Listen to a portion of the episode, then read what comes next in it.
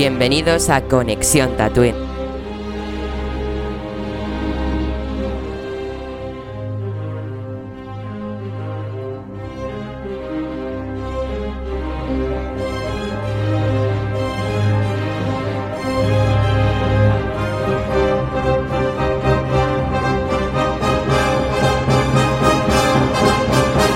Muy buenas tatuinianos, bienvenidos un día más a Conexión Tatooine.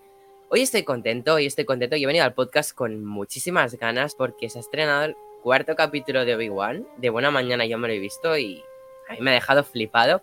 Sé que esta impresión no la tiene todo el mundo, pero bueno, vamos a ver qué impresiones tienen nuestros invitados. Antes de decir que, bueno, también se ha estrenado Miss Marvel, la, la cual he visto nada más, se ha acabado Kenobi, y que, bueno, próximamente haré- este, haremos directos, ¿no? De Twitch, en este caso para Miss Marvel, y todo Marvel haremos Twitch a partir de ahora, es una nueva novedad, ya que tenemos Twitch. Lo que sí que voy a comentar que falta por confirmar la fecha de Miss Marvel, pero en general vamos a hacer, eh, los jueves se publica el podcast de Star Wars, y sábado eh, directos de Twitch con todo Marvel, o sea, tendremos ahí dos días establecidos. Pero no me enrollo más porque tenemos hoy no un invitado, sino que tenemos dos invitados muy, muy especiales y veteranos en Conexión Tatooine. Y bueno, voy a empezar con el primero que tengo por aquí, que es Sully. Hola. Buenas noches. Sí. ¿Qué tal? Todo, todo bien, tío. O sea, encantado de nuevo de estar aquí en Tatooine, ahí para charlar de más Star Wars con vosotros, que me encanta, ya lo sabéis. Y que bueno, hoy se viene temita, hoy hay temita chuli chuli. Porque Y, y hay debate hoy, ¿eh? También. También, también, sí, sí, lo hemos comprobado. Pero, vamos, yo por mi parte contento, sí. Te tuvimos ya en la previa de Kenobi, hablando un poco de, de qué podríamos ver, así que ahora justo vienes aquí en mitad de temporada a ver cómo están yendo las cosas. Te dejo solo y me, y me, y me dices tu valoración, ¿vale? Vale, perfecto. Eh, pues bueno, eh, a mí esa, a mí la serie me está encantando. Así los tres primeros, o sea, los- estos últimos, estos cuatro episodios que han sacado hasta ahora, a mí los cuatro me han encantado. Mm, Me parece que la serie, a mí me parece que esta serie de Obi-Wan está siendo en parte eh, todo lo que yo deseaba eh, ver en, en esta serie. eh, y sobre todo ambientada en la época en la que está, entre el episodio 3 y el episodio 4, con Obi-Wan escondiéndose del imperio, así, todo eso. Pero aparte, pero además de eso, también me está sorprendiendo con cosas nuevas que no me esperaba para nada. Y mm, para mí eso, para mí eso es como se hace un producto realmente mm, mm, eh, como, como, como realmente me gustan los productos que sean que cumplan mis expectativas y a la vez me sorprendan con cosas que no me espero. Y, y este episodio creo que ha sido una confirmación de ese equilibrio entre las cosas que deseaba ver y las cosas que no esperaba. Y, un poco así. A mí, yo desde luego, mm, a mí me, a mí me han- sé que no todo el mundo está, con- está contento con esta serie, pero yo desde luego, yo sí lo estoy y con ganas de ver los dos siguientes episodios, que a mí esta serie me tiene ganado desde el primer episodio y seguro que me seguirá ganando. Genial. ¿Y qué nota le darías? Pues, a ver, yo, yo le daría un 9. O sea, un 9 porque, mm, porque bueno, para, para, mí la, para, mí la, mm, para mí la historia es, o sea, para mí, en mi opinión, la historia como concepto así, para mí es sobresaliente, ¿de acuerdo? Así, me parece que, me parece que la forma que tiene de contar eh, es la situación de Obi-Wan en este periodo entre el episodio 3 y el episodio 4 de exilio y de esconderse en, de esconderse en Tatooine del Imperio y vigilando a Luke y todo eso, o sea, me parece muy acertado y con muchísima emoción, así, con toda la emoción que tiene Star Wars. Y sobre todo, pues, todavía también, pues, por las sorpresas, cómo esta serie pasa de ser únicamente de Obi-Wan exiliado y escondido en Tatooine vigilando a Luke a ser de Obi-Wan escondiéndose del Imperio por la galaxia, pero a la vez rescatando a la, pequeña Leia, que, me ha sorprend- que es de las cosas que más me han sorprendido de la serie y para bien. Y me encanta la relación entre Obi-Wan y Leia. Eh, y o sea, eh, eso para mí, para mí genial. pero, o sea, no le pongo un 10, o sea, porque para mí, para mí el, el argumento y el concepto son 10, pero no le pongo 10, le pongo un 9 por la quizás la ejecución no tan perfecta de ciertas cosas como la ejecución técnica, así, de la que se habla mucho, así, todo eso, aunque tampoco me disgusta nada, ¿eh? o sea, la ejecución para mí es un, para mí es entre un 8 y un 9, la ejecución técnica y la ejecución de la historia, así, todo eso. Em, pero vamos, mm, yo creo que esto, yo creo que esta serie, o sea, fácilmente entra dentro de los productos de Star Wars que más he disfrutado y tal vez de mis favoritos, ¿eh? O sea, hasta me atrevo. Qué, qué, interesante eso, ¿eh? Sí, sí, sí, bastante interesante. Bueno, es que yo soy así. Realmente con Star Wars yo realmente soy así, ¿sabes? Entonces, así, porque Star Wars es mi vida también. Ya, la de todos. Eh, ¿Qué te iba a decir?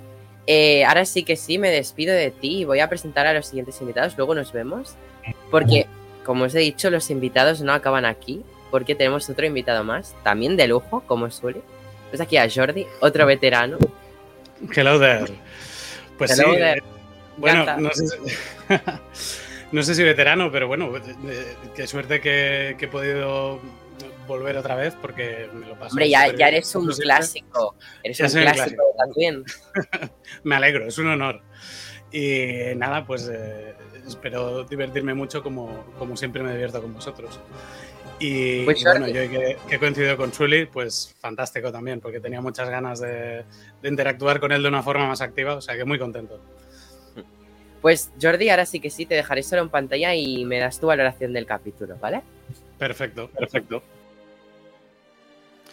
Pues mira, estoy, en realidad estoy muy de acuerdo con lo que ha dicho Sully. Me ha parecido que, que teníamos una, una, idea del capítulo muy similar en cuanto a, desarrollo, en cuanto al momento, las interacciones de personajes. O sea, realmente me, me ha gustado mucho. Creo que, que es un capítulo que, que, prepara la situación para, para, los dos que vienen, que, se prevén potentes. Eh, bueno, también a pesar de los comentarios negativos, ¿no? que intentaremos defender el, el episodio ante los comentarios negativos porque yo realmente creo que es un buen capítulo con dos maduras y, nada, realmente es que, que decir, la verdad es que lo ha, lo ha cuadrado. Prefiero ya entrar, entrar en detalle para, para explicar ya cada punto. Y bueno, la nota que pondría, yo quizá pondría un poquito menos que él. Yo lo dejaría en ocho y medio no porque me parezca un mal capítulo, como he dicho, porque el capítulo sí me parece bueno, pero eh, porque es el, mismo ritmo de la serie que, bueno, aunque el capítulo es, potente, pues eh, tenemos unos antecedentes de, lo que va a ocurrir o de lo que puede ocurrir que, ponen la expectativa más alta todavía. O sea que es un ocho y medio para dar pista para, para subir en los próximos dos. Pues genial, Jordi. ¿Tu nota numérica? Eh, ocho y medio. Ocho y medio, ostras, me gustan estas notas altas porque ahora se van a venir notas muy bajas por la conversación que hemos tenido antes. parece, parece. Pero bueno, habrá debate, ¿eh? Aquí habrá justo Team 3 versus 3, ¿eh? O sea, se viene interesante la noche de hoy. Exacto. Así que, Jordi, voy a presentar a los siguientes invitados que aquí ya tengo a, a José, que no está muy contento. Yo, bro, si yo estoy contentísimo, yo vivo contento. Sobre todo con que no vi Casi me corto las venas viendo el capítulo, pero quería estar hoy aquí, así que... Bueno, eh, por decirlo mal y pronto, el capítulo me ha parecido una mierda. La serie, una mierda. El capítulo 1 y 2 me gustó, pero ya entonces el tercero mm, fue una cosa extraña, más o menos me gustó, pero es que este ha sido una patraña impresionante.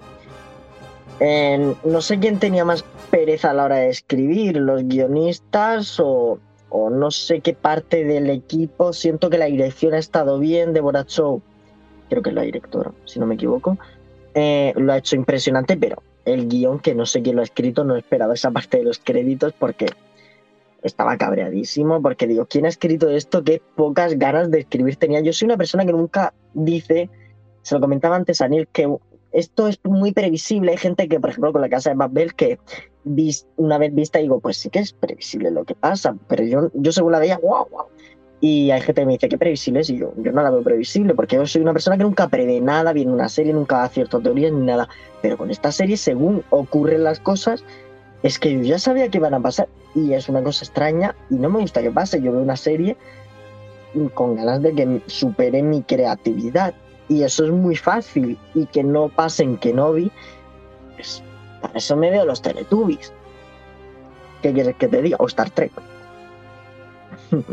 y bueno, mm, para empezar es que no me ha gustado porque el primer momento ya siento un abuso por parte de los tanques de Bacta, que sí que está muy bien, que como recurso de curación, pero es que meten a ella a cualquiera, menos al guionista para que piense más, a cualquiera lo meten ahí ahora.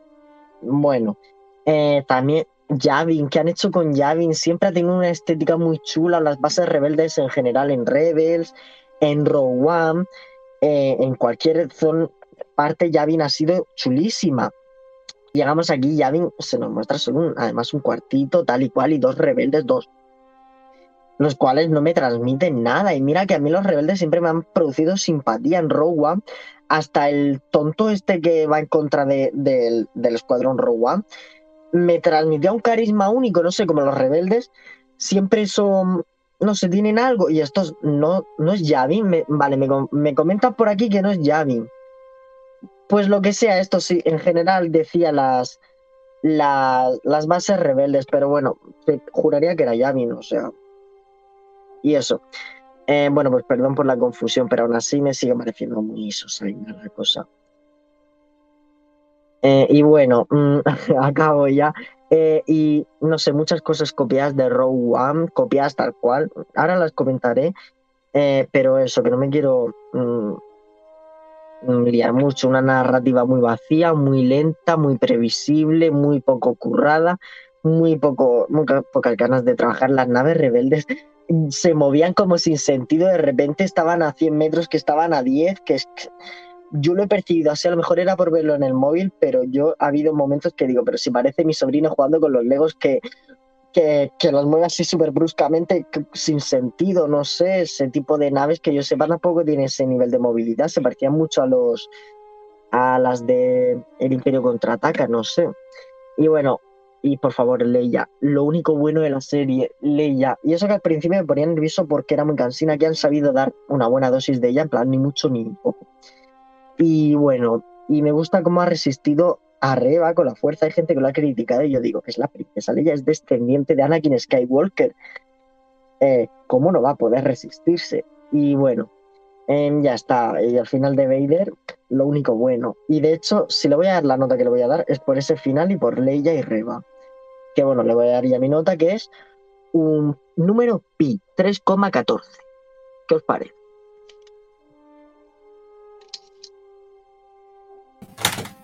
Hostia, José, tío. Las has dado ¿eh? En cualquier conexión Tatooine, o sea, en cualquier podcast, mi nota media es de un 8. Mi máximo ha sido Eternals y mi mínimo Boba Fett. Pero es que ahora mi mínimo es que no. Vaya. Uy, uy, uy, José. Lo siento, eh, pero eres el típico al que bloqueo en Twitter para que no me salgan sus tweets y no me moleste. y mira que empezó bien, ¿eh? Pero Suerte que no estás en Twitter, ¿eh? Porque me dolería tenerte que quitar ahí para que no me salgan Ah, y especial mención a los inquisidores. Lo único bueno de que no vi hasta hoy. Lo digo desde el primero hasta ahora. Lo único. Y Leia. Vamos con Julen. Buenas. Eh, bueno, no te escucha nadie, pero buenas noches. Hola, ahora, ahora vale. Yo estoy procesando lo que, lo que acabo de oír. Pero... Claro, tú, me habías dicho, tengo cositas, tantas cositas tienes. A ver, yo eh, tengo el corazón dividido. O sea, em, tengo una parte de mí que le gusta lo que, lo que ve y otra cosa, otra parte que, que mm, está un, un, poco decepcionado. ¿no? Yo deposito, perdón, deposito muchas esperanzas en los dos capítulos que quedan. Más que nada porque de estos dos capítulos depende que para mí sea una buena serie o una serie mediocre. ¿El por qué? Bueno, a ver, el factor Ewan McGregor, Hayden Christensen, Leia, Luke, es lo que creo que a los que no nos llega a enganchar la serie nos mantiene ahí. ¿Sabes? Si no estuviesen estas personas, yo creo que yo ya habría desistido con la serie. Pero es que hay un factor que es el factor Vader. O sea, yo puedo estar aburridísimo viendo la serie o que me está pareciendo un capítulo lento o tal, que no es el caso del de hoy, por cierto, pero sale Vader y yo olvido todo y me dejo llevar por lo que diga mi lord. en cuanto al capítulo de hoy, em, creo que ha sido el mejor capítulo hasta el momento.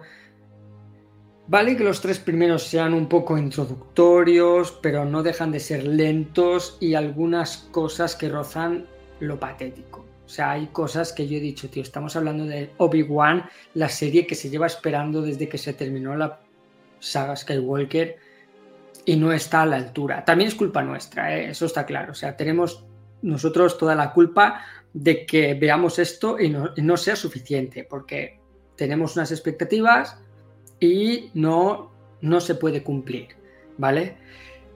Pero eh, no, puedo, no puedo ponerle mala nota a una serie en la que sale Obi-Wan, sale Darth Vader. O sea, no puedo. Mi nota de hoy, a ver, eh, al ser un poco mejor que los anteriores, de los anteriores creo que les puse un 8,5, y medio, les voy a poner un 9. Pero me arrepiento porque tendría que haberle puesto un poco de menos nota antes para ahora no ponérsela tan alta, ¿no? Pero bueno, em, en general hoy es el primer capítulo que de verdad he sentido que estoy viendo una serie... O sea, no, no he sentido que veo una serie de Star Wars, ya lo sentí desde el principio porque la estética es de lo mejorcito que tiene esta serie, ¿vale? Pero este capítulo ya me ha... O sea, ver a Obi-Wan con el sable verlo usar la fuerza, esas cosas creo que es lo que necesitamos desde un principio. Vale que tenga que volver, pero no tardes tres capítulos. O sea, tárdame uno o uno y medio, pero tres capítulos sin siendo un mindundis de la fuerza cuando eres el perdón por las palabras, pero el puto Obi-Wan Kenobi. Pues bueno, ¿qué, os voy a decir? Nada, yo, eso, mi nota es un 9 y em, ahora hablaremos ¿Qué tal? Y bueno, eh, que no lo he dicho, pero bienvenidos otra vez a, nuestros compañeros, a y a Jordi, que hacía mucho tiempo que no los veía y me alegro mucho de que estén aquí, ¿vale? Sois muy grandes, chicos. Paz. Gracias, Julen. Por cierto, saludos a Lau. Sí, está hoy muy cansada, pero bueno, a la próxima la veremos por aquí. Y bueno, aquí pasamos con el último invitado de la noche. Por cierto, también saludos a Roger, que no ha podido venir hoy. Él tenía muchas ganas de hablar de este capítulo porque le ha gustado mucho. Así que, donde esté, Roger, hola. Ejero el micro, así te oiremos. ahí, ahí. ¿Me vas a dar al botón? ¿Ya? Pues es, que José, José me ha dado ganas de dejarlo pulsado toda la noche. Por cierto, hay una nueva opción que puedo poner el pitido en bucle. Sí. Capítulo puta mierda. ¿Qué tal, guapetón? ¿Cómo estás? Bien, bien, aquí estamos. Aquí, la, verdad es que muy contento, ¿eh? Es verdad que tengo mis luces y sombras hoy porque he hecho mucho en falta a mi gran hermano Roger, a mi hermanita Lau y a mi gran hermano compadre Tony, que, bueno, en Star Wars siempre le echo de menos porque no participa, solo participa en Marvel. Pero tengo... dentro de poco, recordad. Miss Marvel, dentro de poco. en breve, en breve. Miss Marvel, Miss Marvel. Hablaremos de ella eh, pero lo que decía, eh, sobre todo muy contento de estar otra vez en familia. Bienvenido Suri, bienvenido Jordi y bueno, bienvenido a todos, José, Julen, eh, Neil y todos aquellos que no han podido venir, que son, como he dicho antes, Rugers Funkoceps, Lau y mi gran querido compadre hermano Putoni. es un placer, la verdad que el, estar aquí con vosotros es un auténtico placer. Yo cuando os he visto a los dos, vengo arriba porque, porque bueno, es, un sentimiento que tengo también hacia vosotros bastante, como lo sabéis, bastante importante, porque os tengo muchísimo aprecio, muchísimo cariño y os llevo siempre aquí en mi corazón. Así que bienvenidos y un placer, encantado de estar hoy con vosotros compartiendo este, este capitulito. Vamos a empezar un poco. Es que no sé, tengo la cabeza tan sumamente llena de ideas y de historias que, que, que, que no sé ni por dónde empezar. Voy a intentar ser breve. Sé que conmigo es difícil, como estáis viendo ahora mismo, que me estoy enrollando antes de decirme la oración. Pero bueno, empiezo. A ver, eh, soy amante de Star Wars. Llevo siendo amante de Star Wars casi desde que nací, desde que conocí la primera película con tan solo cuatro años, como he explicado en repetidas ocasiones. Eh, y es verdad que es difícil ver una serie como Obi-Wan. Es difícil porque tengo esa sensación de enriquecimiento interior por parte de Star Wars, porque estoy viendo algo que realmente me gusta, que aunque no hable y aunque sea una basura eh, de capítulo de serie, me encanta y me, me está encantando. Pero, joder, yo creo que por lo menos ahí me está defraudando mucho. Mira, todas las series, de, sobre todo en este ámbito de, de, universo como Star Wars, Marvel, etcétera, tienen siempre unos capítulos de relleno en el medio. Unos capítulos que tampoco nos dan mucha información. Unos capítulos que encima, como este, el de hoy, sabes lo que va a pasar al final. Y sabes lo que va a pasar porque sabes que Obi-Wan no muere, que Leia no muere, que eh, Leia consigue eh, a través de R2 mandarle el mensaje de ayuda a Obi-Wan para, para poder que les ayude a recuperar los planos de la estrella de la muerte. O sea que cuando empieza ese aspecto de trama de tensión, no hay tensión, porque sabes lo que va a pasar. Si me estáis diciendo, o si se valora, que este capítulo es para gente desconocida de Star Wars y que no sabe nada de Star Wars, te digo que es un capítulo fetén. Es un capítulo porque realmente te, te puede mantener en vilo. Pero a mí no me estaba manteniendo en vilo. A mí me estaba manteniendo un poco entre, entre la tristeza y la melancolía de ver cosas que ya había visto antes y de ver cosas que realmente, bueno, pues me gustan y, soy de los que de los que incluso sueña con ellas día a día. La culpa de esto quizá no sea de, de, Star Wars o, o, incluso de Disney. Quizá es que han puesto las expectativas muy altas con otras series como The Mandalorian. Quizás que nos devolvieron la ilusión con Mandalorian y al ver un producto como Obi-Wan nos sentimos un poco jodidos los fans. Es verdad que hay otros. Tenemos el caso de Sully, tenemos el caso de Jordi, que están enamorados y encantados con la serie. A mí también me gusta, pero por el mero hecho de ver, bueno, a mi gran Darth Vader, a mi padre putativo, Anakin Skywalker, y ver también a Obi-Wan. Y ver un poco la historia de ella cuando era niña, que también llama la atención, aunque ya la tienen demasiado quemada, por favor. Eh, olvidaros de ese tema. Porque yo creo que, si se criticaba a Boa porque no era la serie de Boa Fett, era la serie del cameo de Boa Fett, esta serie es mmm, Leia que le salva a Obi-Wan de manera continua. Y es un error.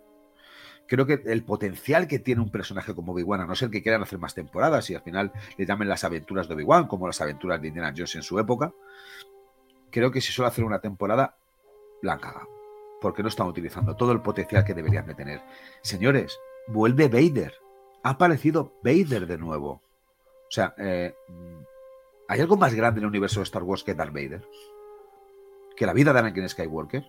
No, no la hay.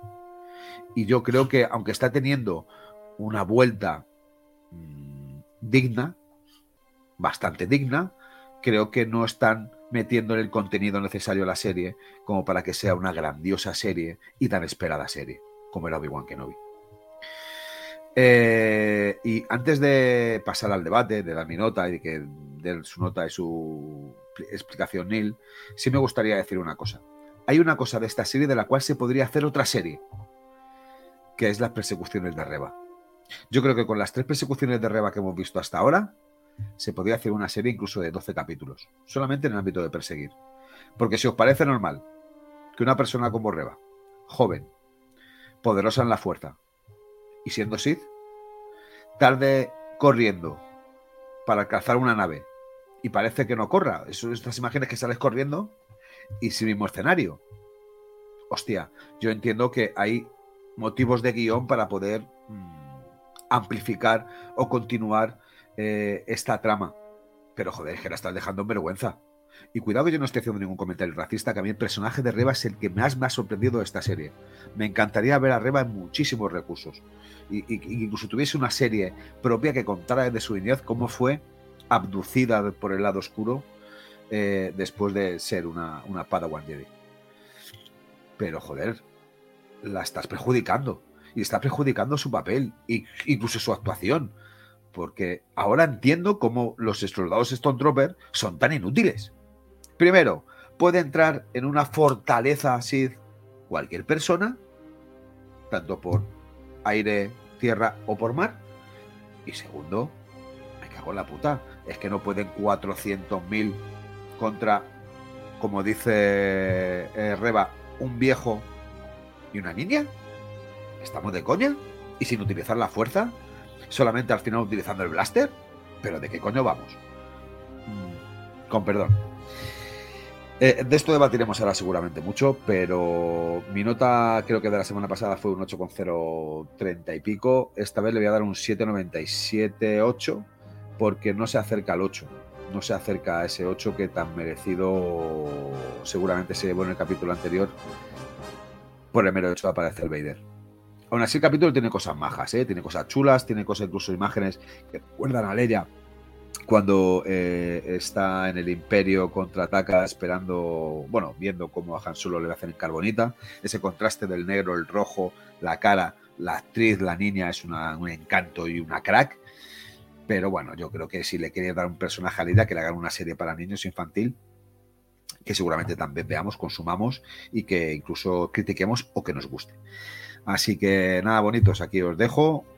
Ahora nos vemos todos. Un beso, que estoy súper contento de estar con vosotros. Me cago en la hostia. Pues nada, ya vamos a acabar con las rondas de opiniones. Em, y voy a dar mi opinión de Obi-Wan Kenobi. Bueno, aquí llegó el fanboy. Em, y bien orgulloso, ¿eh? Que a mí he recibido últimamente algún comentario en Twitter de que soy un fanboy.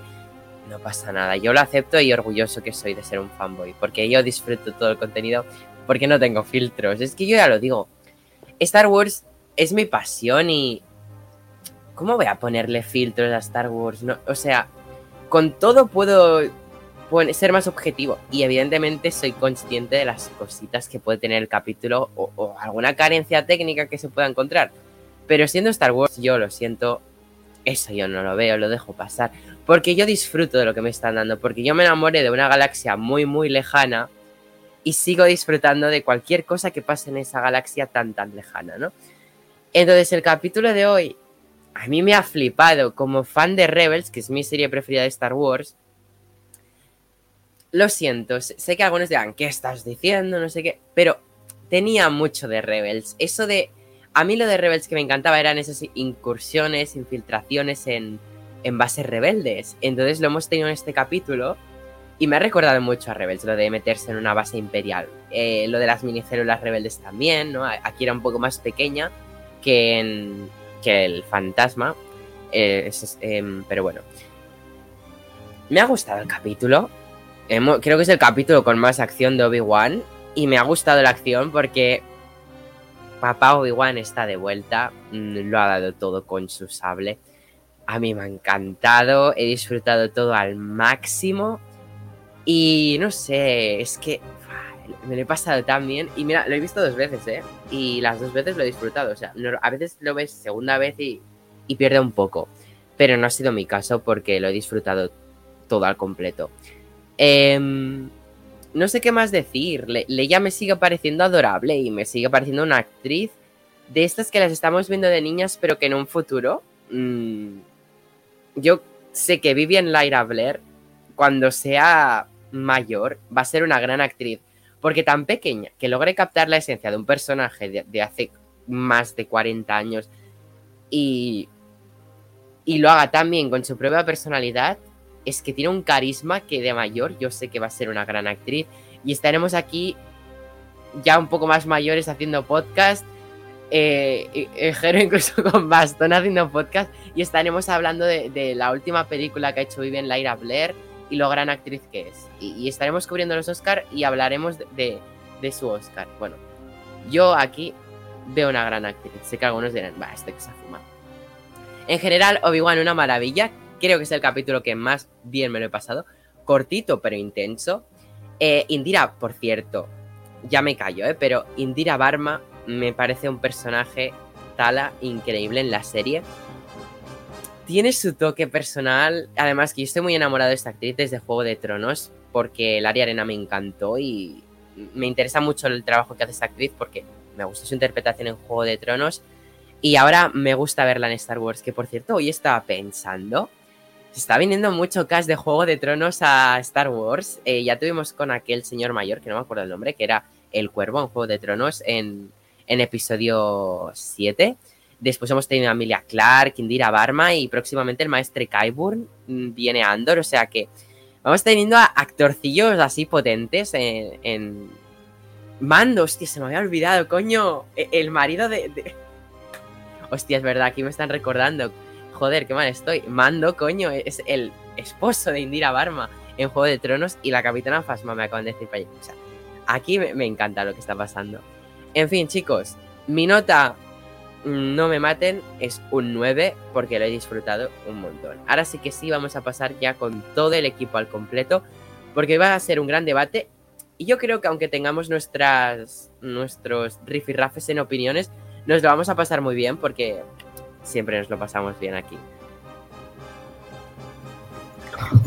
Muy buenas noches. Dame, da- da- dame un segundo que tengo un problema técnico con la cocina. Uy, No te vale. preocupes. 30 segundos. No, no, no, no, no problema. Qué poco Bien. filtro tenéis, de verdad. Os cuelan cualquier cosa y ya le dais un 9. Pero, José, ¿cómo vamos a tener filtro con Star Wars, tío? Tú, tú no puedes hablar, que eres el primero que cuando te gusta un poquito una cosa le pones un 10. Vamos Mm. a ver, lo de Eternal fue un caso aparte. Escu- Como dice Chocas, calladito, ¿eh? No te quiero. no, pero escucha, escúchame, o sea, a mí me gusta Eternals, ¿eh? O sea, para mí A Eternals. mí también, a mí también. Pero no le pongo un 11. O sea, yo, No. creo, yo creo que porque me gusta Eternals debo, pas, debo tener el perdón por, que, mira, a aunque te gusta Eternals, tienes el pase de oro de conexión Tatooine. O sea, ya Perdón, un pequeño inciso. Es que a mí cuando Eternals me metieron todos mucha caña porque yo fui al único al que le gustó, le ¿Qué gustó dices? mucho ¿Qué? además. ¿Qué, qué dices? Pero tú también lo tiras. Neil. No vengas Yo ahora de fan. A mí también me gustó, ¿eh? No, José, escúchate el podcast porque a Jule le gustó y a mí me, me encantó. Eso. Escúchate. Que me Escúchate, caiga mal. Icaris porque es un retrasado es diferente, pero la peli me encanta. espadazos. Pero mirar de quién hemos venido a hablar hoy, de Obi-Wan Kenobi. Es que os ponen a un barbudo paseando por castillos de inquisidores y ya, un 10. No, ese es Roger. Roger sí, ya sabes que si hubiera estado él sentado, un en un 10. 7 ya le molaría. Ya, no- Roger, ya, a, a Kenobi, o sea, antes de verlo ya le, ya le, ya le da los dices antes de ver el. Yo no le he puesto un 10, yo ya he dicho que yo le he puesto un 9 solo porque la ejecución no me parece perfecta. No, pero a ver, ostras, vamos a recapitular. O sea, yo comprendo la falta de sorpresa, pero mm, al final hablamos mucho de las expectativas y si hay, y si hay algo de eso ahí, ¿no? Porque al final eh, no, la, la serie de Mandalorian, por ejemplo, trabaja en una época que no conocemos mucho, que no tenemos mucha información del contexto, con un personaje nuevo del que no sabemos su pasado ni su futuro. Pero en este caso tenemos toda una serie de limitaciones que, que, Claro. que hacen que el personaje tenga un, un- un bagaje mucho más corto. Tenemos menos opciones, sabemos eh, dónde está y dónde llega y tenemos que dar los intermedios. Y eso realmente la serie lo está haciendo. Eh, lo que pasa es que sí que el personaje tiene una caída y Leia de la que eh, tanto nos quejamos de que sale tanto es el motor de que haga ese cambio y de que vuelva a ser Obi-Wan y no... De hecho, ya lo dije en el anterior podcast, porque muchos Claro. decían que se acabe ya Leia en el siguiente capítulo. Pero no pensáis que si se acaba Leia, se acaba la serie. Es que en el momento en que Leia vuelva al Claro, es- Obi-Wan ya no tiene la por qué motivación. Vader. Mm. Y Obi-Wan ya se sí. volverá a Tatooine a, a cortar pescado, como dije el otro día. La cosa no va a cambiar porque, por ejemplo, el, el- el- Lola ha sido, o sea, el, el droide de Leia es la que lleva ahora la señal, o sea que la- la- sigue estando muy cerca del peligro y de la acción. Pero eh, lo, lo que decía al principio, ¿no? Tenemos esa expectativa de que, claro, no, no se van a sacar una historia como una trilogía de Star Wars. Es que no, no es imposible, no se puede hacer. En, en los cómics, quizá ahora ya no tanto, pero sobre todo al principio sí se notaba que al pasar entre películas eh, eran como muy prudentes a la hora de tocar la historia, tocar los personajes, de tocar según qué cosas. Aquí nos han dado lo nuevo, nos han dado 30 personajes que no habíamos visto nunca, de los que podemos hacer preguntas interesantes. ¿Quién era? Eh, ¿Murieron durante la purga de la Orden 66? ¿Son todos eh, víctimas de los inquisidores? Mm, no lo sé, a mí me ha aportado un lore. Veo, eh, no sé, ya, ya, seguiremos comentándolo, ¿no? Pero creo que la expectativa, si juega muy mala pasada en las malas críticas, el episodio para mí es trepidante, es interesante. Vemos a Obi-Wan luchando como queríamos ver, pero claro, no podemos esperar que cada película sea o cada capítulo de una serie sea el Imperio ataca. Y menos en algo que no es autoconclusivo, como sí lo es en el caso de Mandalorian. Tenemos un, un final, un final final en cada capítulo, pero aquí al final vamos enlazando una historia también que tiene su ritmo, su inicio, su desarrollo que está ahora mismo y, y parece que vamos hacia el final, que evidentemente tiene que ser un clímax. Claro, es que es lo que tú que... dices no cada capítulo puede ser el Imperio contraataca porque es que son seis capítulos y se entiende que lo épico tiene que ir al final y no a la mitad. La gente, no hay que ser. Que ya hemos pasado la mitad. Quisiera opinar. Yo, yo, creo, yo creo que ha llegado el momento de que, igual que cuando Boba Fett empezó un poco a decaer, apareció eh, Luke Skywalker, Mandalorian, Mando. Mira cómo admite que decayó la serie. Y Grogu. No, no, empieza un poco como a decaer. Yo creo que es el momento para que en esta serie, en el capítulo 5, aparezca Boba Fett, solo Boba Fett. Qui-Gon. Ya, pero es que el, el, personaje que falta, sí que falta Qui-Gon, pero el personaje que nos falta es Obi-Wan. Porque tenemos a, sí. a, a, Ben Kenobi. El personaje que nos falta en la serie es Obi-Wan. Y Obi-Wan. Claro que, que hubieran llamado a la serie, en todo caso, Ben Kenobi, no Obi-Wan. Claro, pero vamos se llama Kenobi. Bueno, también se puede haber llamado Kenobi, sí, como, como ya puntualiza José. Porque de hecho, sí, en el Twitter sí, sí, y estas cosas yo siempre pongo eh, el nuevo podcast de Kenobi, no, o sea, o pongo el hashtag para que salga el emoji, pero siempre digo, hoy podcast de Kenobi, no sé qué, ¿sabes? Porque Obi-Wan Kenobi se hace largo el título, eso, eso hay que admitirlo. Pero una cosa que he comentado antes, porque muchos nos echan la culpa, no quiero decir nada, pero a los fans que tenemos ciertas expectativas de que no nos guste el capítulo. Comprendo que unas expectativas puedan chafarte un capítulo, pero también hay que culpar que los de Disney, Star Wars, los realizadores, no creo que sean tan tontos, tampoco previsores de saber que van a publicar una serie como Kenobi, que tiene unas expectativas por las nubes. A ver, si no vas a sacar un producto que vaya a cubrir parte o la totalidad de esas expectativas, no, no podéis, no, no podéis negarme, no podéis negarme, o sea, y yo estoy a favor, ¿eh? estoy a favor del capítulo y de, y de la serie, dentro de lo que cabe, pero no podéis negarme de que no está cumpliendo las expectativas la serie. Claro que no. Las y, mías, y sí. que las mías eran bajas, las mías eran... De hecho, yo cuando confirmaron la serie, que era en, allá por 2020, 2020 finales, yo dije, pues bueno, pues que no, vi que va a ser este hombre, sabía de las historias peleándose con una Tusker con una espada láser, pero no sabía de cosas más. De repente veo, duelo con Darth Vader. Desde ahí todo iba a cuesta abajo ya. Claro, pero no. yo que no vi desde un inicio, o sea, yo ya lo he dicho desde, y lo sabéis desde la previa de que no vi y desde la Starraco, sí. yo digo, yo en general no es que sea un gran fan de Kenobi, o sea, a mí en general yo hago un top personajes y Kenobi nunca va a estar en el top. Lo siento, ¿eh? para los que os duela, pero no, eh, no. mi top es Vader y, y, Vader me está gustando, pero además Kenobi, que yo no esperaba a Kenobi tan guay, o sea, me está, me está gustando porque Kenobi era un personaje que nunca me había acabado de encantar y con esta serie le estoy acabando de coger cariño.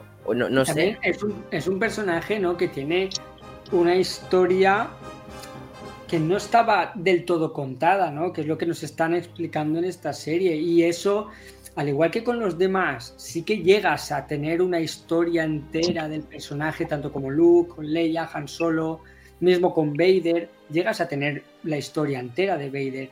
Pero de Obi-Wan hemos visto el principio y lo que se ha visto luego en Rebels y tal, pero en live action nos ha faltado una etapa muy grande del personaje que habría hecho que, que llegáramos a, a, entender el personaje entero. Claro. Y no, y no es así. Claro, es que claro. es un poco que lo, lo que. Perdón, ¿eh? Lo, lo, eh, los mejores momentos de Obi-Wan ya los hemos visto. Porque son en las guerras clon, en el episodio 1 y en, y en Una Nueva Esperanza. Es, eso es el top de Obi-Wan. No era nada más guay que esto. No, eso es lo no, más guay que esto en la vida. Más.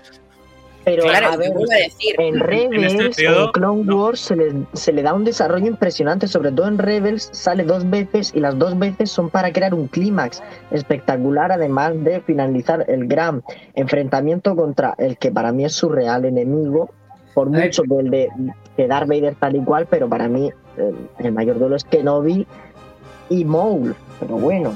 Sí. Ya, pero yo me refiero en live action. O sea, en- en- en cua- Sí, hablando de live action. Por favor, no menospreciemos a la animación, son las No, mismas no la historias de. Star Wars y Pero desarrollan José, que lo como mismo. no lo ha visto, tiene que Pues hablar- ceñirse a eso, live action. míratelo y no dirás lo mismo. Es que siempre. imagínate, ¿vale? Eh, José, ponte en la situación, ¿vale? De una persona que o no le gusta la animación, no sé qué, y le gusta Star Wars, y lo que ha visto de Star Wars es live action, que será Pues- seguramente el 70% de la un población. pequeño. No te quejes de no haberlo visto, de que. Vale, ¿sabes? vale, pero ponte en esa situación. Entonces, Existe. ¿cómo pretendes que alguien que solo ha visto las películas la- la- en live action pueda entender de qué coño va este personaje? Si solo ha visto a, a un aprendiz con Qui-Gon y luego poco más. O sea, es que no se ha llegado a ver nada. Pero es que la este serie está hecha para fans a tope y los fans a tope hemos visto también. Claro, los que solo se quedan en la barrera del cine o de las series live action, se supone que es porque no demandan tanto, tanto desarrollo de dicho personaje, más aún que para mí tiene un desarrollo acertado en las películas para los que no quieren profundizar tanto. De Que quieres profundizar, ejemplo, te pagas este- 5 euros de Disney Plus y te lo ves. Que de Sí, hecho también este capítulo tiene mucho, por ejemplo, perdón, Jero, es, rápido. No, pero no por ejemplo tiene el aspecto de que o este capítulo, porque me he visto muchos gameplays y todo y sé de qué va la historia porque me gusta saber mucho del lore de Star Wars, pero no he jugado nunca porque no soy una persona, no soy un público que vaya mucho a los videojuegos, ¿no? Pero sé que tiene muchos guiños a Fallen Order este capítulo, eh, sobre todo ya con solo la base Inquisitorium. Vale, no he jugado, pero igualmente me he informado y, y sé que mola y los que lo habrán jugado seguramente les encantará, ¿sabes? Pero igualmente el contexto lo tienes. Perdón, Jero, era eso. Sí, no, no, yo, solamente quería decir de que este tipo de series realmente deben de hacerlas para los auténticos fans de Star Wars. Si quieren hacer algo nuevo para poder enganchar a la gente nueva, que se inventen una historia nueva. No puedes ofrecer una historia de Mandalorian, por ejemplo, pero no puedes ofrecer una historia como Obi-Wan Kenobi, con el peso que tiene Obi-Wan Kenobi, sobre todo con las precuelas. Porque si nos ponemos a, pas- a- a pensar realmente en la trilogía original, tiene el poco mínimo peso del principio y poco más. O sea, esto Bueno, digo, hablando. dentro de lo que cabe es lo que tú estás diciendo, es un personaje muy importante en la saga, aunque Sí, no sí, se le claro. dé, que no deja de ser un personaje de los más tops en cuanto a importancia de la saga. Con las Sí, precuelas, con Clone Wars y Rebels, es uno de los más importantes de las sagas. Estamos en el segundo escalafón. En el primero está Anakin, en el segundo está Obi-Wan. Eso lo tenemos claro. Sí. No, en el primero está su- Boca. Perdón por el chiste. ¿Te puedes, ¿Te puedes apretar tú lo de censurado Sí. por herejía solo? Sí, voy, voy. Me lo merezco. Era. Perdón. Bien, así me gusta. No, pero ahora ya- ya os dejo hablar, pero es, es- joder, necesitamos un producto que siga manteniéndonos esa ilusión por el universo de Star Wars. Y es verdad que Obi-Wan no está cumpliendo con las expectativas. Como decía Jordi, con mucha razón, las expectativas que tenemos, sobre todo después de, de ver The Mandalorian, estaban aquí. Porque queríamos ver algo inmenso, glorioso, grandioso. Y estamos viendo una serie que no deja de ser una serie buena, que no es mala, yo no te estoy diciendo que sea mala. Es Claro. una serie buena, Es pero que es una serie que, que no está cumpliendo con el papel de expectativas que realmente de- tenemos, tenemos todos los, los frikis o fans o como quieras llamarlo. Por, por, por cierto, Neil, yo también soy un fanboy. Me encanta. Fanboy, fangirl o fan, mm, mi puta calavera. Me es igual. Soy fan de Star Wars en todos los ámbitos. Así me Pero gusta. por favor, ce- ce- centrémonos, centrémonos. Es Star Wars, es Obi-Wan, es esencia, es sabiduría. Es, si lo quieres hacer un poco más viejo como lo has hecho, dale más sabiduría. Y si quieres hacer un papel más dramático, para ver ese, ese arrepentimiento que tiene haber participado dentro del Consejo Jedi, aquella secta llamada Consejo Jedi, es banda de cabrones, hazlo de manera más dramática. Especifícalo así. Y joder, ¿por qué no incluso ves una perspectiva de que le tiente el lado oscuro? Démosles ahí una pequeña vuelta. Pero es que no me está no. sorprendiendo. Ya sé lo que pasa con Obi-Wan, ya sé lo que pasa con Leia, ya sé lo que pasa eh, Hasta con Pues es que Alderaan, claro, es que claro, es que esta serie tú ya la vas a ver sabiendo cómo acaba Obi-Wan. Es, que es- Claro. Pero ¿Sabes tampoco qué es lo creo que en un futuro una generación vaya a decir voy a verme Star Wars y se la vea en orden cronológico y pase por ver Obi-Wan. Cualquiera Hostia, que vea Obi-Wan se ha visto lo que en un futuro, el que quiera verse Star Wars cada vez lo tiene más complicado, ¿eh? Engancharse, o sea, cada, cada vez tiene más cosas que ver el, el futuro fan. O sea, ya sabéis, gente. Bueno, sobre todo, los que vayamos a tener hijos y los que ya tenéis. sabes, ponte con concurso. Ya me he puesto. Si llevo unas temporadas, lo que pasa es que hay muchos capítulos que son infumables, tío. Eh, a los míos, ¿sabéis cuál es la que más le gusta? Rebels, A mis pequeños. No, The Book of Boba Fett. Es curioso. ¿en serio? Sí. Me flipa. Vamos a ver Mandalorian, vamos a ver. No, no, no, Book of Boba Fett. Criterio. No sé, por lo que sea, les. Mira, Jero, te acabas de ganar un, un censura, ¿eh? Un censurado. Un censurado. No, eso. Es, O sea, les mola Robert Rodríguez, les mola Super Niños y, y Robert Rodríguez tiene, mantiene el estilo también ahí. Por cierto, ¿sale Vivian Lyra Blair en esa peli? ¿Puede ser? Porque salía. Sí, Ah, ostras, sí, puede ser. Puede ser. Sí, porque salía, salía justo con Pedro Pascal, si no me equivoco. Sí, que es la, es la pequeña. una de Rodríguez. Sí, Sí, puede ser, puede ser que sea la pequeñaja que, que es la hija de Sharboy y Lavaguel. puede, puede. ¿eh? Curioso, fíjate tú. Qué sorpresa eso. Em, Ah, También, volviendo a lo que decíamos, o sea, yo em, también he de Sí decir que es, ¿eh? que Mola. em, en, en este tiempo, desde que se confirmó y se hizo la super noticia de que Iwan McGregor iba a volver a interpretar a este hombre y tal, desde entonces, eh, los mismo Disney, mismo Lucasfilm, mismo Star Wars, le ha dado un bombo muy importante a la serie, haciéndote pensar que va a ser la serie del siglo. Claro, Y- pero eso es marketing. Claro, pero es que el marketing que le han hecho no concuerda con el nivel de la serie. Y esto es una Ya, cosa que a mí me duele un montón, porque yo soy el primero que me he hecho mis expectativas y la he cagado en eso, lo entiendo, pero me hago expectativas con todo, ¿vale? Pero, pero no me puedes tirar tres capítulos que van a cinco por hora. O sea que no Claro, digo que la ya. historia esté bien o Este mal. no iba a 5 por hora. Es que yo este lo he visto No, corto y ya El primer capítulo va a 10, por lo menos. Si tenemos Pero- en cuenta Pero- arriba, va a 2 tenía. kilómetros por hora. Mira, Julen, te quejas de que el primero iba lento, pero es que si hubiera ido rápido os hubierais quejado de que Obi-Wan no tenía suficientemente desarrollo. Es que ya No, con no, nada no, no. Se, se queda contenta Yo- la gente. Lo, lo he dicho al principio. Te compro lo de que Obi-Wan tarde en conseguir sus poderes porque hace mucho tiempo, vale. Pero un capítulo y medio, tío. O sea, se ha recuperado más pronto Boba Fett de que se lo tragase un este que, que Obi-Wan, tío. Es que no, eso, eso es imperdonable. Pero, pero es que es, difer- es diferente porque, o sea, Boba solo salía de, un, de las tripas del Sarlacc. O sea, y- te parece poco, tío. Sí, me, me parece, me parece muy poco, me parece muy poco en comparación con las penurias, con el trauma que ha pasado Obi-Wan. ¿Qué ha pasado? Primero, le han traicionado los clones. Han muerto todos sus amigos Jedi. Le ha traicionado su Padawan y su hermano Anakin. Em, tiene que vigilar a Luke y a Leia ahora mismo. eh, tiene que protegerlos de Darth Vader y del Emperador y del Imperio en su conjunto. O sea,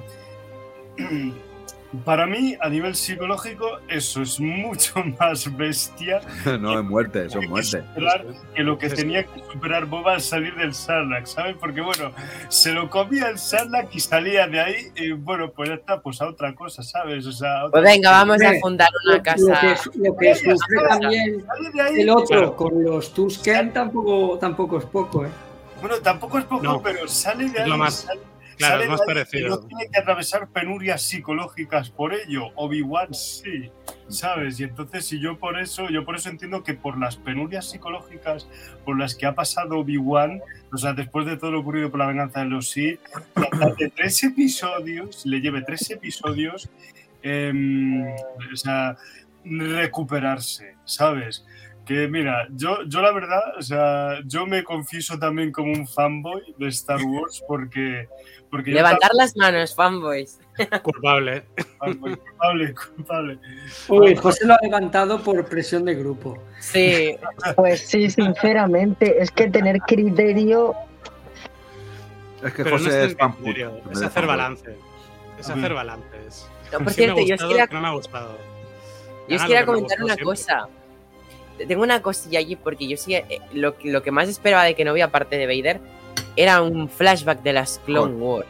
Y yo creo que hoy el tanque de Bacta habría sido un momento perfecto para... Mientras duerme, ya hemos visto que en el tanque de Bacta recuerdas mucho cosas de tu vida, ¿no? Boba. Eh, entonces, no sé, a ver, eso sí, eh, no me quejo, pero solo digo que molaría, en plan, en el tanque de Bacta, haber visto ahí un- una escena de, de- de Clone Wars live action. Claro, Sí, pero perfecto. Bueno, yo no descarto, yo no descarto que vuelva a ocurrir, que, que- que vayan a ocurrir flashbacks en el tanque de Bacta, o sea, o si no es en el tanque de Bacta es con Obi-Wan durmiendo, o sea, pero Sí. las pesadillas yo las estoy echando un poco en falta porque es un detalle que me Mm. encanta, que me encantó del primer episodio y espero Claro. que vuelvan.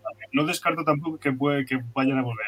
Bueno, y que de hecho realmente en este episodio, en el tanque de Bacta, volvió de alguna forma, ¿sabes? Así pe- pensando, o sea, ha tenido básicamente una pesadilla con su enfrentamiento con Vader en el anterior episodio y encima además sintiendo lo que sentía, sintiendo cada uno lo que sentía el otro, o sea, ese detalle Claro. también me fascina mucho. Claro, hemos tenido un muy, no sé si se ha recordado a episodio 9, Rey y Kylo Ren, ese, ese Sí, paralelismo total. en la fuerza. Sí. Poquillo. Una como- de la fuerza, ¿no? Sí, sí. En el no me mismo vayas a comparar al pringado de Kylo. E- en el mismo momento de La conexión, el tipo, de conexión, sí. José, eh, ¿Te puede Neil, gustar silenciado? te puede gustar o no las porque no podía poner el pitido, porque tar- tardo mucho si no, pero qué iba a decir, no, que te puede gustar o no las secuelas, pero el paralelismo es el mismo, se han conectado con la fuerza a distancia y ya está. Y sigue siendo Sí, Star con Wars, wifi. las conexiones. Claro, con las conexiones con Star Wars sigue siendo una conexión con Star Wars, una referencia a Star Wars ahí. O sea, De, todas formas, eh, es verdad que es que ya es muy recurrido el, el tanque de Bacta, que yo creo que cualquier día van a meter a Lola, el robot también en un tanque de Bacta, en vez de que tenga que estar cada dos por tres alegrando a Obi-Wan, que es que en vez de Obi-Wan parece el de, ¿cómo se llamaba? El programa ese de, de Brico en casa, este que había aquí en España, el tío también que tenía barba, que te hacía las piscinas por, por cuatro por cuatro mil pesetas, con dos tablones. Pues Claro, sí, creo que- está. ¿Eh? No, no estaba vivo en aquel momento que se emitía eso. No, no lo sé. No, no lo sé, pero bueno, falta tanque de Bacta. que joder, yo creo que el tanque de No, Bacta ya el- está, ya está usado, ¿eh? Sí, la verdad es que sí, da ya mucha pereza. Yo cuando he visto que lo metían al tanque, digo, ¿en serio? ¿Lo vais a meter ahí de verdad? Hostia, pero es que, es Pero, que pero- o sea, os quejáis de ¿Pero algo dónde en lo episodio metes? 4 y está súper guay. Y no, además que está súper guay que tengan ese guiño de que tengamos la manera de curarse en, en toda Star Wars, porque el tanque de Bacta es algo que, mira, hicimos el podcast de High Republic, creo que fue el de los Jedi, que ahí se veía el inicio de los tanques de Bacta y la curación con el Bacta, y que sigue por toda la galaxia el Bacta, y es algo interesante de que es como algo representativo de Star Wars, de, de que no se curan con médicos, pues ya está. No, pero además es que aquí. Una cosa básica de Sí, Star Wars. suele- sí, sí. No, sí, ya, te, ya terminó, solo decía eso. Dale, Jolly.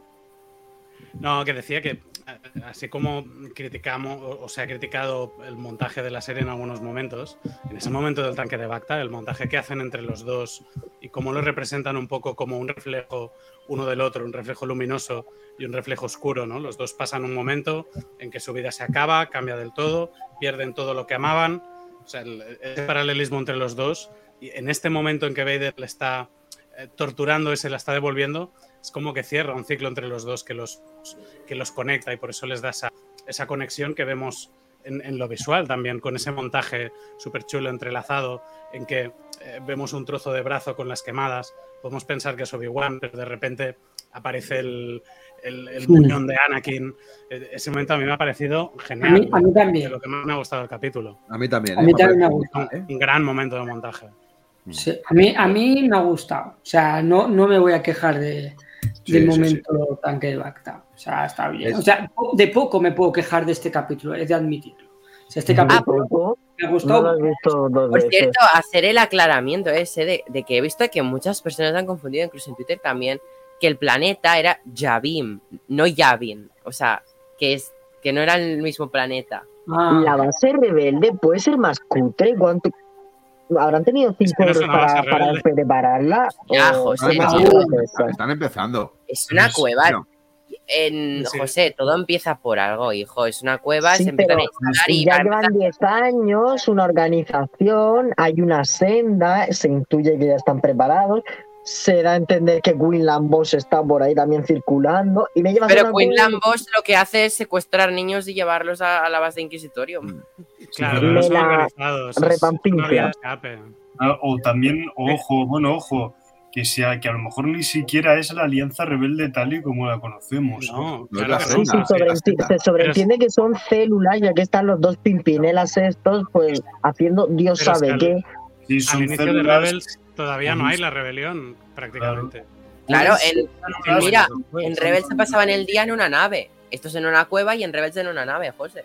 Tardan dos temporadas en después- tener una, una base rebelde y empiezan a organizarse, les cuesta, les convence. Para que luego el gran almirante Thrawn la parta, Exacto. se la cargue. Un pero- grande. Pero claro, ellos lo dicen, que no son soldados siquiera. Los dos que, no, no, nosotros tenemos unas naves, pero son naves de carga. ¿no? Ah, Cuando hablan de los speeders, nosotros las Sí. conocemos como naves de guerra, pero en ese momento todavía no lo son. Es que no, no, no es la rebelión, es la senda, es un- una organización que se dedican a, a- a salvaguardar gente. De- de- pensar en rebelarse contra el imperio, ni de bromas. Esconderse ya si puede. Es muy complicado. el Muy complicado. Oye, Digo, El momento. Bueno, perdón, Julen. no, o sea, terminad y, porque lo que voy a decir yo puede que cambie un poco el tema, o sea, decid y luego digo. Vale, solo acabar esto, decir que el momento que tienen estos dos pimpinelas, como yo los llamo, porque es mucho, Al Eh, botón, al botón. de ahora sois soldados, tal, se muere uno, tal. Qué pereza me dan, de verdad. Es que además llegan ahí como si fuesen la- Perdón, he tardado, pero No le sé. conseguí. No, en episodio 7 Viene. sigo o en. Ya no hablo más. Te quiero, ¡Hala! Te queremos, José. Es verdad, Te queremos mucho. Joder, por una vez que estoy casi de acuerdo con él, casi, Vuelve. ¿eh? Escucha, yo, no, yo, no, yo no soy tan, tan jodidamente cabrón, ¿eh? Con, con Obi-Wan. Menos con y pico. No, no, escucha, si es una persona que, que le gusta Eterna, poco criterio puede tener, pero bueno, eso es otra cosa. Eh, yo, yo- yo solo, yo solo quiero decir de que es, es verdad que, como decía Jordi, es un comienzo, es un, Claro. es un Ah, camino bueno. que está comenzando y que, bueno, pues al fin y al cabo, pues son cuatro pimpinelas que se han juntado porque no les gusta cómo, cómo está haciendo el imperio las cosas. Es verdad que para que haya un comienzo de una revolución, para que haya una, re- una revolución tiene que haber un comienzo. Y ahí sí me parece un buen comienzo. Es verdad que yo he hecho en falta eh, más hilo y más hilo natural con el universo de Star Wars. Fijaos qué tontería. ¿Por qué no, por ejemplo, en vez de Yavin lo hacen en, en- perdón, en Jakku? Porque, por ejemplo, no hacen la primera base de Eso hubiera molado. Jakku? ¿Por qué no hubiera cogen molado. y en el último en el último capítulo donde Vader va a llevar a todas sus tropas y naves para intentar destruir ese resquicio de inicio de rebelión es Jakku y donde hay una batalla un poco galáctica donde se cae también un destructor? Es que la batalla de Jakku de tiene origen en la operación ceniza, aquella y todo eso. No sé Bien, si vale, la pero, ¿por conoces. qué, pero ¿por qué no le empiezan a dar también un poco de relevancia el despertar de Pimpinela? Sí, señor. de la Pimpinela. Pero un poquito de relevancia también a las secuelas. ¿Por qué no empiezan a entre, a entre no sé, entre La venganza de los Pimpinela. Hostia, Claro. aquí me molaría hacer todos los títulos de Star Wars con Pimpinela. Pimpinela. Los. Pimpinelas contra. El Pimpinela contraataca un, El un nuevo, un. Pimpinela. El ascenso del Pimpinela. ¿Quién es? Soy Vader, que vienes a Pues sí. buscar a ti. Oye. Ya es tarde. ¿Por qué? Porque el lado oscuro ya te ha traído a ti. Por ejemplo, no sé, algo así, ¿no? Yo os iba a decir. eh, Cuando se estaba grabando Obi-Wan Kenobi, se habló de que grabaron en una universidad unas escenas en un pantano de agua, el cual eh, tenía un toque así, pues un pantano, ¿no? Como es un pantano de toda la vida. Entonces todo el mundo dio a especular de que sería, pues, Dagobah, Visita Yoda.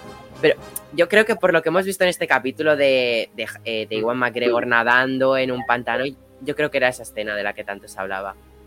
¿cierto? Yo voy a dejármele tranquilo, coño. ¿Qué, qué opina- qué opináis de la base Inquisitorium? A mí me ha flipado verla. Es que yo ya la vi en, en Jedi y he de, he de admitirlo, me gusta más en, en el juego. El juego mola Es que mucho tiene- más que lo que estamos viendo ahora, pero no, a ver, es una pasada, ¿no? Pero en el videojuego se lo han currado mucho más. También es porque es eh, la base principal del videojuego, ¿no? Pero, Claro. pero igualmente, eh, eh, hasta. O sea, todo en general, lo que se ve y lo que juegas dentro de la base inquisidora es mucho mejor. Mucho mejor en el juego. Pero está chula, o sea, es una pasada, verdad. Yo pondría un puesto de perritos. Yo si existiera de verdad, pondría un puesto de perritos. Seguro que me forraba. Ya, con con toda Hay mucha gente vueltas ahí ahí, trabajando, sin ¿eh? hacer nada, solamente andar por Claro. La verdad que la es- cafetería tiene que estar llenísima. ¿Qué deben de hacer eh, es- esa gente, hay tanta gente ahí? Porque tanto oficial ahí, Sí. yo creo que está que, que están Sí, chupando de, del Casi imperio. parece el ejército español en 1920. Son oficiales. ¿Qué hacen ahí? Solo cobran. O sea, es- Sí, sí, pues pensaba, si- qué buen curro, ¿no? En la galaxia, estar aquí en el Inquisitorium. Estar El más o menos tranquilito. No tienen ni que- escudos, pero nunca reciben ataques. Está muy bien. digo, ¿eh? yo, yo no- tropa. no cobran ni ganan dinero, ¿no? Ahí es vivir, te dan, te dan todo, ¿no? Vives, Sí. tienes cama, comes. Pensión completa. está, pensión completa, pero- ¿querías decir algo? Nada, simplemente está diciendo que sí, es tan grande que parece una ciudad, ¿sabes? Así. Ah, sí. sea, O sea, De hecho, hacen referencia a las plantas que tiene. o sea, Sí, sí. a mí, digo, a mí la ¿No verdad. pensáis que los Stormtroopers fallan siempre porque solo son figurantes? Como ha dicho Jordi, que como nunca atacan, pues los tienen ahí campesinos varios con, con armadura. Pero escucha, teniendo una jefa como, como, como Reba, ¿cómo, ¿cómo no van a fallar, tío? Si Reba tarda, tarda en llegar a, a los sitios mogollón. Si es que la nueva tortuga ninja va a ser Reba. Pero no por, no, no por eso, sino por lo lenta que es, coño. Fíjate que me, me encanta, me encanta el personaje, ya lo he dicho antes, ¿eh? A mí. Por cierto, ha estado muy bien de interpretación Moses Ingram hoy. también. William Lyra Blair han hecho un, un buen interrogatorio y duelo. Mira, yo os he, os he de confesar que eh, me pasa como con la pelirroja de, de Falcon. O sea, cada vez que sale, desconecto. O sea, es que no me interesa nada esa chica. O sea, te lo juro, o sea, me da mucha pereza ver a ese personaje. Y sé que es un personaje súper importante en la historia y que, y que tiene mucha relevancia. Pero no la trago. No la trago y cada vez que sale me dan ganas de apagar la tele. O sea, es que no me gusta. No me gusta el personaje. Hostia.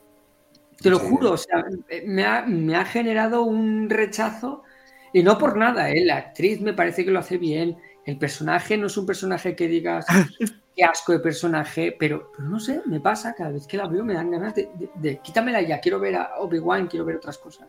lo mismo me pasa a mí contigo, Julen. Si con personas a las que se les tiene manía, mm, no puedes hacer otra cosa.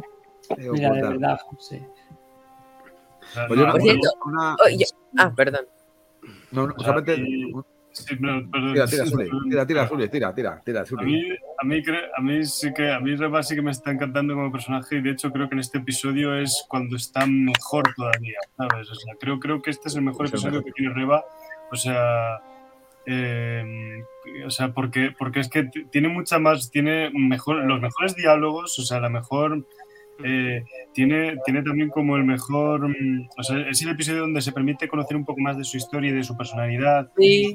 Y- sí, y, y eso sí, tiene, tiene la, mejor, la mayor potencia interpretativa, ¿sabes? Y el mayor tiempo en pantalla, yo creo. O sea, y eso es creo, creo que creo que creo que gana muchísimo Reba con este episodio.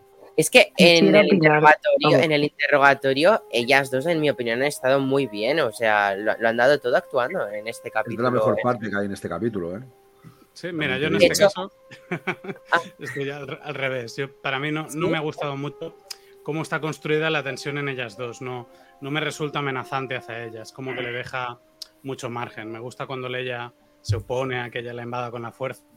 Pero me ha faltado un, un- un poquito de tensión y un poquito de, de amenaza por parte de Reba. Porque es que yo- yo pero- creo que en el fondo, vale, sí, es cruel y la va a torturar y todo, pero es que en el fondo, al principio, so- sobre todo al principio, ella está como, voy a intentar no ir a saco porque sabemos que es muy agresiva y que a la primera lanza cuchillos y lo sabemos por el primer. Reba es una Jedi, no os sí, yo- olvidéis. Yo digo, es una niña, o sea, ella debe pensar es una niña. Yo he sido una niña, he pasado por torturas del imperio para ser una inquisidora. Voy a darle un poquillo de margen, ¿no? Hasta que al final hay un momento que hace como. Porque hace así con la mano, qué asco de niña. Y al final pues, la, ya. la lleva a torturar, ¿no? Pero al principio estaba como intentando mantener la compostura, claro, en reba. Y luego hace un momento como. niña! ¡Ay! Que por cierto, quería comentar, no sé qué os ha parecido, pero la sala de torturas, cuando está a oscuras, el rescate de Obi-Wan, a mí me ha parecido precioso. Como Sí. se está encendiendo el sable, que Sí. me, me ha, me ha recordado a Soka el capítulo 5 de Mandalorian, que estaba el bosque oscuro y a ratos veíamos Pero- luz de los sables. Y aquí, pues, de Obi-Wan en la sala y ese plano Sí, pero cenital. si son, son- escucha, son, son imágenes brutales. Si todos los episodios tienen imágenes brutales. En el episodio anterior, la lucha de Vader y, y Obi-Wan, aunque no es para nada llamativa, pero en esa oscuridad donde se ven moverse los sables de luz y solamente se les ve a ellos con el resplandor de los sables, Claro. es brutal. Y la luz de los sables reflejadas en el traje de Claro, Vader. Eso Es es Sí. brutal. Sí, pero ya, ya no solo eso, ¿eh? es, es que a, a través de la lucha de Obi-Wan eh, evoluciona en este capítulo. En, en el momento de la, de la sala de tortura, el primer trooper parece que le está dando con un bate de béisbol, no con un Sí, sable. sí. O sea, le da tres golpes en el pecho, el segundo ya le da más de rasquis y, y dos cortes después ya le tenemos devolviendo rayos, pero en este capítulo él hace una progresión con la técnica del sable que vemos desde el inicio a fin esa progresión. Y decimos, "Ah, es que no explico nada, es que los personajes no avanzan. No, no. Obi-Wan empieza el capítulo mm, dando porrazos y acaba, y acaba recuperando la habilidad. O sea que Sí, sí, sí. hay esa evolución. Y, y- y lo Pero sin embargo, al final, cuando antes de meterle eh, bueno, miento, después de meterle en el tanque de basta y todo, es cuando. No, es- no miento, eso es antes, cuando coge, él e intenta arrastrar el- la pieza que no puede, ¿no? Si es antes en el capítulo, que intenta Sí, arrastrar la pieza y no puede. todo. Que le dice, primero tendrás que curarte, tienes que curar las heridas de la mente, ¿no? Y, Sí. igual que las heridas del El cuerpo. pasado. De verdad, ese era, era antes. Sí, el personaje es verdad que puede tener evolución y que Edward McGregor lo está haciendo bastante bien. Que, joder, eh, está creo que quedando a la altura. Pero si lo que falla es el guion, si aquí hablamos muchas veces, eh, cuando hemos hablado Neil y yo muchas veces de cine, al final lo que, lo que se resume todo es que con un gran guion, aunque tengas unas interpretaciones mediocres, consigues hacer algo bastante interesante. Pero aquí con una gran interpretación y un guion muy mediocre, no te llega. O sea, mira, a mí en la, no- en la escena no que está en, la tumba, en la escena que está viendo eh, gente sensible a la fuerza o amigos, ¿sabéis lo que me ha faltado a mí? Ver a Jar Jar Binks. Yo cuando han empezado a aparecer he dicho que sale Jar Jar, que sale Jar Jar. Hubiese sido la caña, porque ya que estamos tomándolo todo un poquito como muy... Mete a Jar Jar y metes ahí un... Bueno, escucha, hubiese sido aplaudido por todos los fanboys, fangirls, fan... Su puta madre, como queréis decirlo. Hubiese sido aplaudido, coño. Me ha faltado un referente directo en esa. Un, un referente Sí. a algún Jedi que si fuera conocido, decir, ostras, Claro. mira, este aquí". es verdad que sale que sale Tera Chinubia, ¿no? Pero, Sin V, sí. Pero bueno, Que, es, de hecho, eh, parte. lo estábamos hablando antes, tú y yo, antes de empezar el podcast, que claro, yo te he dicho que me ha molado que haya salido el de Clone Wars, que te he dicho, eh, voy a buscar el nombre, porque es que no me acuerdo el nombre. Yo, yo he buscado eh, Anciano Clone Wars Jedi, y me ha salido el nombre, ¿no? Pero que cuando lo he visto, he, he dicho, ese es de Clone Wars. No sabía el nombre, pero digo, es de Clone Wars, y me ha hecho ilusión. Y por lo tanto, yo creía que veríamos más Jedi conocidos. Plo Koon, eh, José antes había dicho Kid Fisto, no sé, ¿sabes? O Yo Yocasta. me he pasado toda la escena diciendo, "Buah, va a aparecer Fisto, porque digo, es un cadáver que tenían ahí a disposición muy fácil, porque básicamente lo tenían en el despacho, Sí, ¿por qué no? Y han puesto a cuatro mataos que conocerá su madre. Porque a lo mejor Bueno, todos son víctimas de inquisidores. Y, y no es una tumba, es una sala de. Claro, sí, claro. tiene sentido. Está interesante lo que has dicho de que sean los que matan inquisidores y no de la Orden 66. Claro. Aunque igualmente deben de tener allí los de la Orden 66, supongo, porque ya vemos que en, en Bad Batch se llevaban los cuerpos con una nave a algún sitio. Porque se llevaban Jedi muertos, no sé si os acordáis en el primer capítulo. Y la nave se llevaba los cuerpos. Cierto, además las espadas, sí es verdad que en un cómic se explica que las queman todas en un evento o así. Sí, era pero más los cuerpos no se dice nada. Sí, Sí. Que de hecho eso fue criticado porque en Boba Fett se veía una espada de Yoda. Es verdad, yo me acuerdo que en Boba Fett lo criticaron. Que tenía que estar quemada. Pues igual tenía más, yo qué sé. En Boba Fett se veía una espada de Yoda. Hombre, la tiene luz. La tiene luz. Grogu. Ah, es verdad. Julen, Bueno, no. Dime. tenías que decir algo. Sí, yo tengo, tengo que surtir, o sea, me tengo que ir, chicos. No quería interrumpir y tampoco Vale. esto, pero es que me tengo que ir y bueno, pues también así me despido de vosotros para tener la oportunidad y no decirlo por comentarios. Eh, nada, Suli, eh, un placer tenerte aquí. A Jordi igual, eh, me escucharé Gracias, lo que, sigue el podcast porque me interesa mucho lo que estamos hablando. Jero, eh, lo he dicho, tenía muchas ganas de volver a hablar contigo. Con José, ¿no? Porque es un gilipollas. Y- Julen, sí sabes que me quieres mucho. Ya, eh, dice, quienes, quienes se pelean se desean. Y bueno, Neil, a ti también. Y, y bueno, pues eh, nos vemos en el próximo y a ver cuándo os vuelvo a ver a vosotros dos, chicos, ¿vale? Disfrutad mucho de lo que queda y que la fuerza, corazón coreano, que la fuerza esté siempre vuestro lado. Grande, Julen, guapo. No digo que. Goodbye. Hasta la próxima. Hasta la próxima, Julen. Chicos, aprovecho este momento tan emotivo para decir que yo también me voy a dormir. Llevo todo el día de exámenes Ah, y toda la semana. Se va. Y estoy Se muy desmoronando.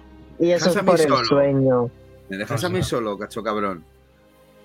Jero, eh, voy a confío tener en decir ti que para capítulo transmitir bueno. el hate. Me- Lo siento, de verdad es que crítico. tengo un sueño que no me sostengo. que me rompes el diseño. Lo siento. Eh, un placer, foto, Jordi, que creo que es nuestra tuya. primera vez. Jero, contigo Sí, nunca es un placer. Conmigo siempre es Y una guanería. También. Pero si yo te quiero un montón, de verdad. Y yo a ti, coño. Y bueno, el miércoles que viene estaré con más energía y con menos hate, espero. Sí, de hecho sí, casi no entro por que pero sí. es que ibais a decir muchas barbaridades, como que esta serie es buena. Buenas noches. José. Buenas noches, José. Buenas Te noches. queremos. Mala no es, joder. A la que me quedo con los tres y me puedo ir dar de hostias, mala no es. Eh, vamos, vamos, vamos, a, vamos a pegar No a me- Jero. ¿va? No me vais a convencer de que es un gran capítulo ni una buena ni una gran serie. Mala no es, es una serie que es bastante interesante, es una serie que te da un enfoque totalmente diferente a lo visto hasta ahora, porque es un Jedi abatido, y es un Jedi abatido, no olvidéis, porque le demuerde la conciencia de todas las hijoputadas que ha hecho estando en el Consejo Jedi. Porque eso lo tiene claro, lo tiene claro hasta él, que lo que ha hecho no ha, no- no ha sido, por lo menos, de una manera legítima pero creo que le falta ese punto de dramatismo a tope que, que- que debería de tener y le falta ese punto de acción a tope que también le debería de tener. Hay una cosa que yo estoy de acuerdo con Neil y es que se nota mucho el volumen. Yo creo que lo hemos hablado más de una ocasión, ¿no, Neil? En dos o tres ocasiones le hemos hablado. ¿El Lo del volumen. Que se nota mucho el Sí. volumen. Sí, eso yo, yo lo siento. A ver, sabéis lo fanboy que soy que me encanta la serie, pero sí que hay momentos de. Es que en Mandalorian, yo es que hasta que no vi Gallery en, con su primera temporada, cuando la vi, mm, No. dije, ¿What the fuck? ¿Cómo grabas una serie proyectando el fondo? O sea, yo me quedé flipando. Y la segunda temporada para nada se nota. Es que yo, yo- no sé, yo, yo flipaba con Mandalorian. Sin embargo, que no vi, es que momentos, ya con Boba Fett me pasó en, en ciertos Buah, momentos. ¿eh? eh, Muchos. Eh, sí, en Boba Fett, aparte de que los capítulos de Rodríguez tenían muy poco volumen y, y- y más croma, porque no sé qué le pasa a Rodríguez con el volumen. Eh, teniendo unos grandes ayudantes, o sea, Filón y Fabro les le podían ayudar perfectamente, pero bueno, Rodríguez no le gustaba el volumen, ¿no? Pero, joder, Deborah Chow ha trabajado en The Mandalorian, ¿eh? O sea, ha estado en la primera temporada y ha trabajado con volumen y ahí no se notaba. No, Claro, eso puede ser. Que esto tampoco es suyo. No, no, no es suyo porque igual, yo creo que igual, no sé. Igual debe ser que al ir también con más prisas, puede ser que es que ahora la producción va más acelerada y pasan menos tiempo dedicando a trabajar los fondos, pero a veces noto que la, no está bien acabado de integrar. Mm, siento ponerme así, pero en plan, a veces noto, digo, hostia, es que se, está proyectando. Bueno, a ver, o sea, pero es que lo mismo, o sea, también ese, ese bajón del volumen, o sea, lo mismo también lo, lo podemos decir del nivel de dirección de Robert Rodríguez, que, o sea, comparas el nivel de dirección de Robert Rodríguez, de, de Book of en algunos determinados episodios, o sea, que siento decirlo, o sea, en algunos episodios es lamentable. O sea, el de, el de- o sea, especialmente el de, el de la persecución de las Vespas galácticas, que a mí es el, a mí es el episodio, o sea, bueno, es la escena de Book of que me sigue dando más cringe.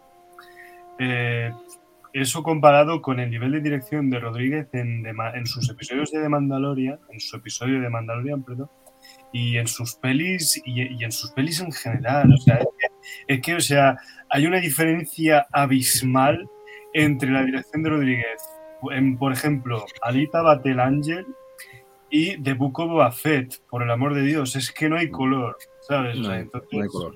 no, Totalmente de acuerdo contigo, Suri. O sea, Y soy un enamorado, soy un enamorado de Robert Rodríguez, ¿eh? O sea, yo he de reconocer que para mí es uno de mis actores eh, favoritos porque es diferente. O sea, me falta, me, me pasa como con las Bontrier o Haneke, son, son eh, cada uno en su estilo, indiscutiblemente, porque no, estos dos que he dicho ahora, mm, no es el estilo de Robert Rodríguez o Shyamalan, pero son, son Shyamalan, directores. Shyamalan, son directores que son diferentes, son directores que han aportado algo nuevo al cine, que aparte de aportarle frescura, que indiscutiblemente la aportó, mm, lo contaron y lo hicieron de una manera muy especial.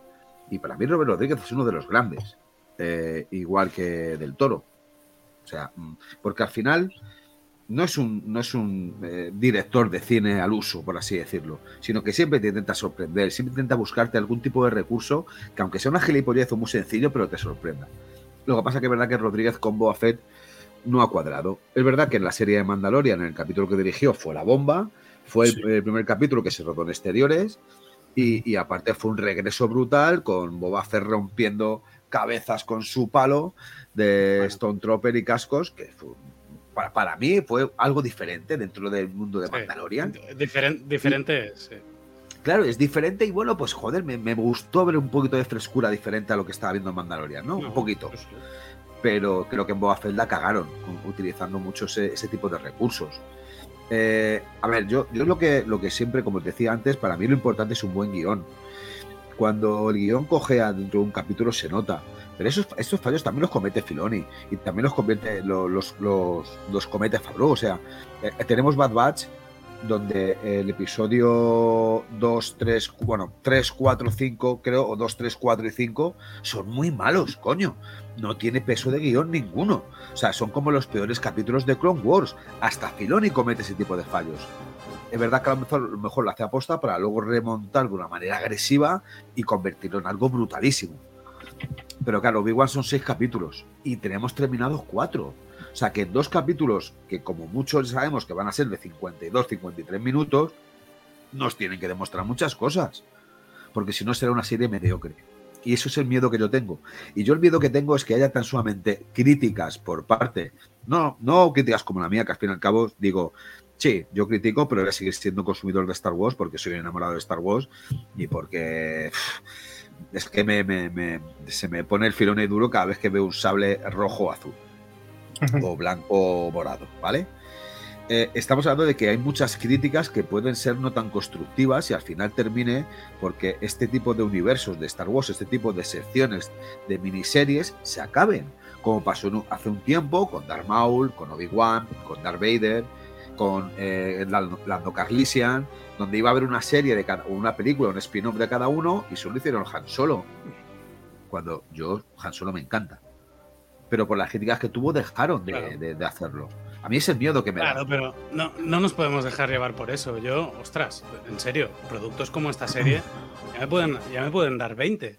Es que. eh, No. No lo sé. Es que, ¿Qué más podemos esperar? Habrá series que nos gustarán más, que nos gustarán menos, más buenas, más malas. Claro, Pero yo es que si esto decimos que es más nivel, apaga y vámonos, no podremos hacer pelis de Star Wars. No, igualmente para- no es para- mal nivel, ¿eh? yo iba a decir una cosa y es que Pero lo parece, es que lo parece con las críticas. Eso es lo que me fastidia. sí, Que es esa falta de es el peligro que estamos corriendo con todo esto. Claro, es verdad que también hay un problema. si no existiera Mandalorian, que no sé Obi-Wan sería lo mejor aquí, si no existiera Obi-Wan Mandalorian. sería una serie de la polla. Pero una cosa, si os dais cuenta, ha, habido, ha llegado a un punto de que parece de que en redes sociales todo el mundo se ha vuelto en cierto modo, una especie de crítico, porque es que yo ya no veo fans de Star Wars disfrutando de, qué guay, tío, tenemos a Kenobi de vuelta, pues vamos a disfrutar que está de vuelta, aunque Claro. pueda para algunos, para algunos ser una aventura de mierda, pues disfrutar que tenemos un producto de Star Wars como fans. Pero yo claro, aquí claro. quizás solo veo últimamente, últimamente solo veo, o sea, no, no lo digo por aquí, lo digo porque en Twitter y me salen muchas cuentas así raras que, que ni yo sigo, pero lo típico que te sale recomendado, pues porque tuiteas mucho con el hashtag Obi-Wan y te salen cosas del hashtag Obi-Wan, ¿no? Pero te sale gente que dices, coño, que nos hemos vuelto críticos ahora, o sea, si te hubieras puesto así hace 40 años con una nueva esperanza, pues ya no hubieras seguido Star Wars, tío. Disfrutemos ya que somos fans, o si, no, mejor ni lo Mira, veas. me, me gusta mucho que menciones el episodio 4. ¿Por qué? Este capítulo es el, el cuarto episodio de la serie. Pero eh, al final no deja de ser una mega referencia a- al rescate de la princesa Leia en la estrella de la muerte del episodio 4.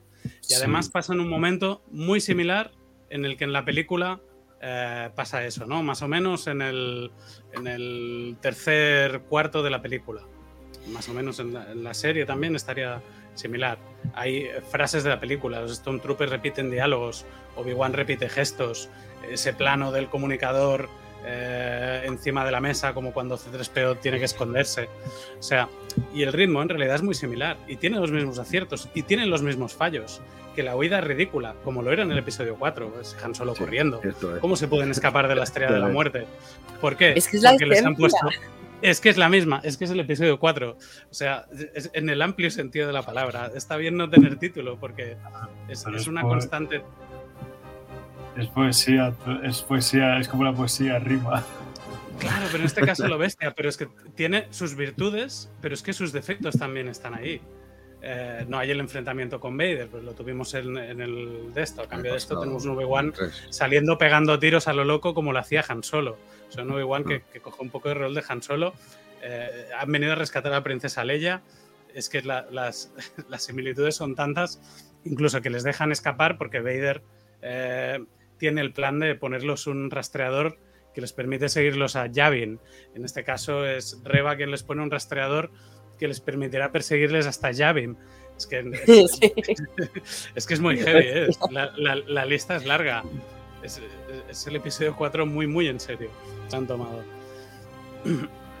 Entonces, el- el- el- lo decíamos por el sentido crítico, ¿no? Que, que- que entendamos que tiene esas mismas normas de juego que tenía el otro y que es una parte de, de una serie que no hemos visto la, el, el clímax, no hemos visto el, final todavía. No. Es, es muy difícil juzgar dónde acabará sin... Es que después de esta charla, Jordi, es que vuelvo, vuelvo a pensar que amo Star Wars. Después de lo que acabas de decir, es que con todas sus cosas lo amo Claro, no te jode, claro que sí. No, ya, pero es que No, me encanta porque- me encanta porque siempre que habláis me hacéis recordar que me encanta Star Wars, tío. Y por eso estamos Una- aquí. Una, pregunta, un- una, una pregunta que quiero haceros. Eh, viendo un poco la deriva que tiene esta serie y cuando hemos hablado tanto de los cameos tan necesarios en, en, en Mandalorian y tan necesarios en The Book of Boba Fett, eh, a la hora de pensar en, en- en cameos dentro de esta serie, ¿no os imagináis por fin una aparición de Cal Kestis en la facción? Pues, Yo, yo es, yo es una cosa que veo muy potable habiendo salido la fortaleza de los Es que. Claro, Es que es que la yo lo estoy pensándolo. gusta, Pero la serie, o sea, no ha tirado nada. Mira, después, o sea, es que aquí hay un problema. Hacen una cosa, la critican, pero que si hacen lo contrario también la van a criticar. Si hubiera cameos, estaría, esta- las críticas serían: la serie es una mierda, pero tiene mucho fanservice, y eso también es una mierda. A la que no hay cameos, también veo quejas de que no hay cameos. Coño, es que ¿qué queréis? Con nada estáis contentos, ¿sabes? Eso. Lo que haces me, me- me da mucha impotencia porque digo, la gente que quiere. Porque si dan fanservice, porque dan fanservice. Si no lo dan, porque no lo dan. Claro, Claro, pero o esto sea, es, No lo es están dando y flashback de-. Es un poco funciona como el flashback de Clone Wars. Sí, todos Claro. estamos esperando el flashback de Clone Wars. Llevamos tanto tiempo hablando de él que si no lo ponen, a lo mejor nunca ha estado en su mente, pero si no lo ponen, la decepción se van a partir millones de corazones porque no van a ver una escena que, que nunca iba a estar en la película. Claro, pero yo nosotros es un tenemos deseo. miedo, sí. Sí, Yo- sí, yo es un Jordi, pero deseo, los me gustaría cameos, verlo, los cameos Pero si no lo veo, pero si no lo veo, tampoco pasaría Claro, nada. pero- Pero realmente me haría ilusión verlo. Pero no, no me va A a no gustar la serie porque no haya un flashback. Yo, ¿sabes? yo Los me- cameos son, son útiles si, si, si están bien justificados y vienen a cuento. En este caso, hay, hay dos cameos grandes en la serie, que son Leia, que es el motor de la historia. Eh, Qui-Gon estará sin duda como guía y, y Vader, que es el antagonista. Pero. Mm. Bueno, y claro, mini cameos. Son- Bail Organa, R2, te despega ahí de fondo, sí, pero eso sí es son- un, eso es un cameo. Pero claro. Ni es Claro. fan service porque R2 mucha gente ni lo vio. Está Sí, tan, sí. tan, tan discreto y medio desenfocado. Yo, yo R2 no lo vi, me lo tuvo que decir Rouget, de hecho. Sí, yo lo vi después también. Sí, sí. O sea, yo, yo mira, o sea, yo realmente, o sea, las únicas, las únicas expectativas que yo tenía con esta serie, con la serie Obi-Wan, es que me contara, o sea, me contara de una manera, pues, todo lo decente, bueno, todo lo decente que pudiera hacerlo, así, al menos según, según mi criterio, eh, la, la historia de, Obi- Obi-Wan en el periodo entre el episodio 3 y el episodio 4, em, de, sí, de, de esconderse del imperio y de, y de vigilar a Luke. Em, y que me lo y que me lo contara y que me lo contara de una forma pues de, intensa pero también psicológica y yo creo que esta serie o sea a mí lo que me está gustando de esta serie es que cumple lo que me parece más importante para mí que es en lo psicológico de Obi-Wan o sea yo creo que mis mayores expectativas estaban en la exploración de la, de la psique de Obi-Wan post la Mm. venganza de los Sith o sea yo yo la verdad yo en esta serie esperaba ver a un Obi-Wan roto por todo lo ocurrido en la venganza de los Sith. Eh, yo esperaba, de, hecho, yo esperaba ver a Obi-Wan teniendo pesadillas por lo ocurrido en la venganza de los Sith, por perder a Anakin y por haber sufrido la Orden 66 y desde el preciso momento en el que, mm, en el que me pusieron en el primer episodio de las pesadillas de Obi-Wan, o sea, yo ya, ya, ya para mí la serie estaba cumpliendo. O sea, lo- lo- estaba cumpliendo con esas expectativas que yo tenía. O sea, me estaba dando justo lo que yo quería. A un Obi-Wan roto que se tiene que, tiene que, que, que tiene que, por supuesto, sí, o sea, tiene, tiene, tiene que volver a recuperarse para ser el Obi-Wan que vemos en el episodio 4. Pero, joder, es que, es que en una época tan dura como la que viene justo después del episodio 3, o sea, yo me espero que los personajes estén rotos, o sea, los personajes que yo conocí de las precuelas estén rotos por esa situación. Pero de Obi-Wan y que estén peleando por sobrevivir y eso es justo a mí lo que me están dando. O sea, yo, y yo con eso realmente es, esto- estoy contento con la serie. Pero es que además este, este episodio para mí eh, ha sido la confirmación de que, mm, de, que me, de que me siguen dando cosas que yo quería ver, que bueno, que también otra cosa que quería ver en esta serie era a ver Obi-Wan, a Evan McGregor más concretamente, volviendo a empuñar la espada láser y volviendo a repartir leña con la espada láser y desviando y desviando blasters, o sea, de- una a mano, ¿eh? todos, a todos una mano. a todos nos ha encantado volver a ver el sable de Obi-Wan volando Sí. por allí. y Ha sido maravilloso. que mira, que yo, que yo precisamente ese momento de mm, ese cua- cuando Obi-Wan desvía los disparos, o sea, yo yo automáticamente tenía la cabeza viendo ese momento, tenía la cabeza en los combates, en los duelos contra los droides en las precuelas. O sea, me ha dado recuerdos muy bonitos de, de las precuelas y es por eso que el episodio y es por eso y más que el episodio me, me ha ganado. Bueno, sobre todo también que me sorprende como ya dije también, a mí me sorprende muchísimo que, la aparición de Mini Leia, la- de la pequeña Leia, y lo que aporta la pequeña Leia a Obi-Wan.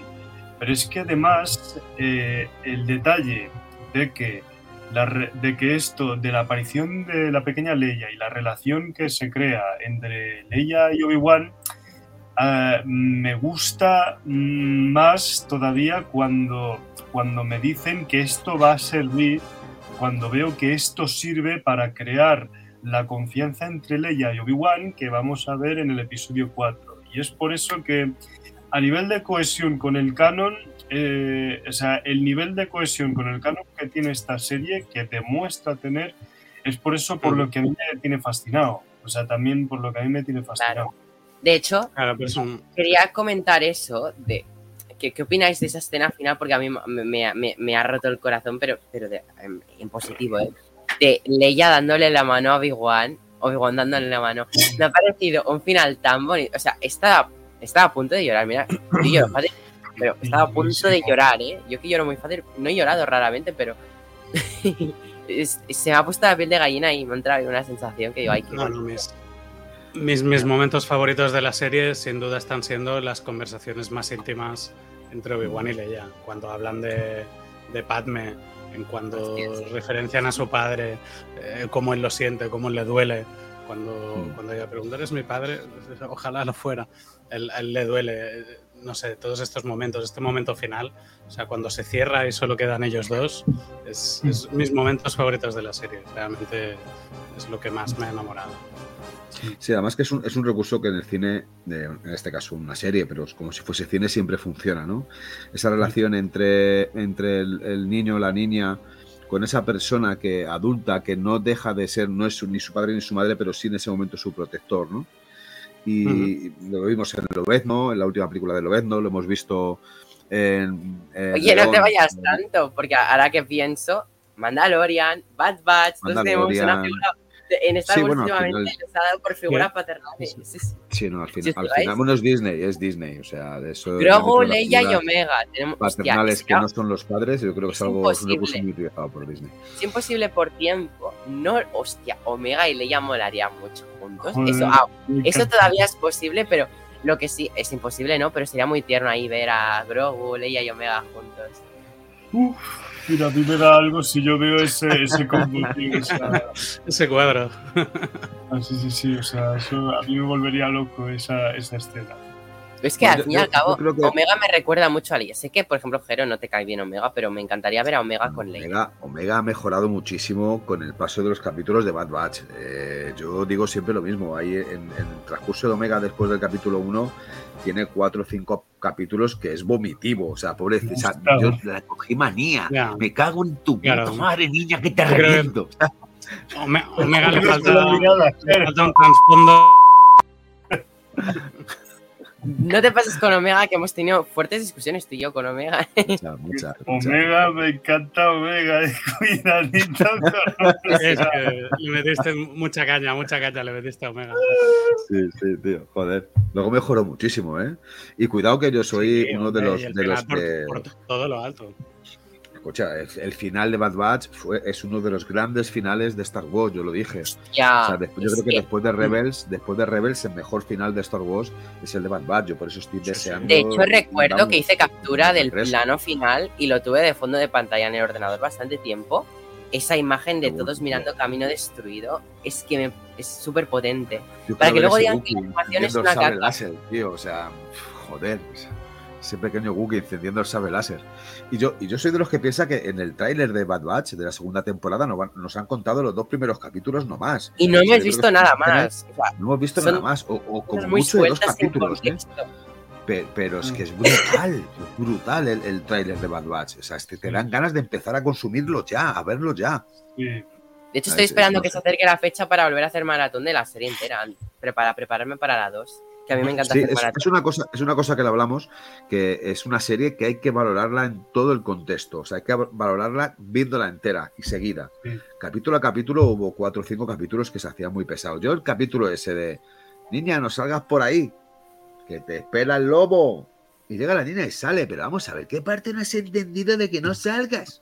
Coño. Pero mira, la era de Bad Batch fue la era de Bad Batch yo recuerdo que fue súper guay porque aquí en Tatooine Hero, o sea, prácticamente éramos tú y yo porque nadie más se miraba Bad Batch. José en aquel Sí. entonces pues, venía o no venía, pero los que siempre estábamos en Bad Batch éramos tú y yo. y Iban pasando invitados, invitados.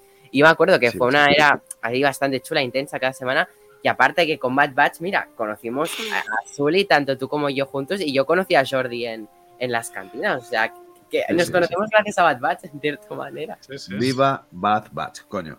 Viva Batch. sí. Por cierto, ya sería la, perdón por la expresión, la repolla verá en la facción Bad Batch. Aquí en Obi-Wan. En Andor, en Andor. Mira, Yo- pero- Estamos Mira, más cerca. Estamos más De Andor- hecho, En, en Andor De sí hecho, que Jero- podemos estar más cerca. O los, o los Yo que tengo un clip. Aquí me quedo con yo tengo un clip, Jero. Bueno, no lo tengo, pero habría que conseguirlo. De los primeros que- capítulos de Bad Batch que dije que Bad Batch deberíamos en Andor. Se me tomó por loco. También se me tomó por loco cuando dije que Andor sería mejor que Obi-Wan. Y mira ahora la gente como. Bueno, yo antes de empezar a Obi-Wan te lo dije, vimos el tráiler de Andor y te dije, ojo, que No, Andor no, le- Digo, antes de que existiera un tráiler. Antes de que existiera un tráiler, poca gente Bueno, le tenía expectativas a ver, yo Andor, yo te lo dije, si es Diego Luna, eh, tiene todo mi apoyo y vamos, yo estoy, porque a mí Diego Luna es un actor que me encanta. Igual que Gael García Bernal, eh, su compadre en, en- en el cine, ¿no? Otro grande. Son dos, son dos grandes. Entonces, si es Diego Luna, bueno, ¿cómo, cómo le llamó el otro día Julen? ¿Cómo era? Pedro de Luna. Pedro, Pedro Pedro. de Luna. Ahí los dos. Eh, si sale Pedro de Luna, eh, o sea, escucha, yo no voy a poder ser más fan, porque me encanta el actor. Me pasa igual que con, con Donald McGregor, que bueno, al final la serie me gusta porque sale él. Si fuese otro, a lo mejor no te diría lo mismo. Y yo estoy convencido de que Andor va a ser mucho mejor que Boba Fett y muchísimo mejor que Obi-Wan. Andor va a ser un punto de inflexión muy importante dentro del universo Star Wars. Estoy convencido de ello, porque la grandiosidad que te han demostrado en, en dos minutos de tráiler, esa profundidad de mucha gente, es lo que le ha faltado a Boba Fett y es lo que le está faltando a Obi-Wan. Me sigue pareciendo carente de extras episodios tan solamente de una saga tan importante como, como, como Obi-Wan. O sea, yo, yo quiero una, un, un movimiento de extras tan grande como Juego de Tronos. Es que Andor. mira, an- an- es que Andor, ves el tráiler y es que gana un montón el no ser volumen. Sí, sí, sí, no está claro. Y mucha gente, mucha gente. Yo creo que, Sí, que tiene este- especial. claro, no sé. Entonces, bueno, Sí. yo. ¿Qué, qué os iba a comentar? Que yo creo que de Obi-Wan hemos hablado un- bastante y muy bien. Yo Lo estoy muy contento queda. con el debate de hoy, ha estado muy guay. Eh, si queréis hacer así una ronda de despedida, pero aparte de la ronda de despedida, si queréis le añadimos un poco de qué esperamos ya para los dos últimos capítulos, ¿vale? Y bueno, si queréis empiezo con Jero, que ha sido así en orden cronológico el último en hablar. Venga, pues yo, yo sí que diría, bueno, voy a, voy a empezar primero por despedirme y luego por lo- mi valoración y lo que tal. Eh, Suli, Jordi, Jordi, Suli, que voy a decir que es un placer y os lo digo de corazón, ¿eh? o sea, es una cosa que es un sentimiento que tengo. Es un placer compartir minutos con vosotros, que sois para mí dos grandes y lo sabe mm, Neil, que se lo digo muchas veces. Coño, invita a Suli a Jordi, joder, me cago en la hostia, porque es verdad que para mí sois muy grandes os tengo mucho cariño, mucho aprecio y, y que estoy deseando también conoceros y conoceros en persona, porque creo que eso también al final unifica mucho más. Eh, un placer compartir espacio con vosotros. Como os digo, bienvenidos de nuevo a Conexión Tatooine, aunque luego lo dirán y lo, lo digo yo, estéis en vuestra casa. No es que tengáis las puertas abiertas, sino es que tenéis unas llaves para poder entrar y vaciar la nevera incluso si queréis cuando queráis. Eh, es, es, es el sentimiento.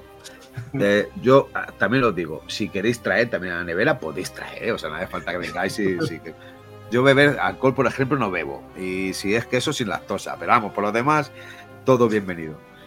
Que lo he dicho, chavales, que se os quiero mogollón, ¿eh? y es un placer, yo me divierto mucho con vosotros dos.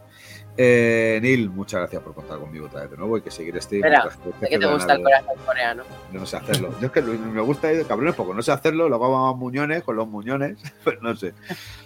Que seguiré estando en esta, en esta combinario mientras que, que tú me invites. Seré tu generoso y amigo Wookie, aunque yo de pelo carezco, pero bueno, es igual. Eh, y por lo demás, Julen, José. Gran compañero, asqueroso Wookie. Sí, sí. Pues te tened en cuenta una cosa, yo muchas veces creo que Neil y yo tenemos mucho más de Han Solo y Chihuahua que incluso ellos mismos. Seguramente. Me pega, me pega. Sí, Yo soy sí, sí. Chihuahua, ¿no? No, no, no es al revés. El Chihuahua soy yo, tú eres Han Solo, por favor. Es más, te reto a que la próxima Starraco nos hagamos un, cos- un cosplay de tú de Han Solo y yo de Chihuahua. Aunque Uh. sea cutre. Eh, es un reto, eh, es un reto. guapo. Me voy a hacer así como tirones de goma eva marrones. Yo, Hostia, yo tú lo rec- no sé si te acuerdas que todavía tenemos un reto. pen- Bueno, esto ahora no, no es. Bueno, es de Marvel, pero tenemos un reto de Walt Disney. Yo solo lo digo. Sí, sí, sí, sí. Cierto, Bueno, cierto. hace mucho ahí que yo dije que haría, le haría algo a mi pelo si pasaba algo en la segunda temporada. Que Efectivamente. tengo miedo, no la quiero ver, no quiero que salga. Jódete, y nada, lo dicho, lo demás. José, José Julen, eh, los han faltado, Lau, eh, Tony, mi gran hermano Rurier, que os, os quiere mucho.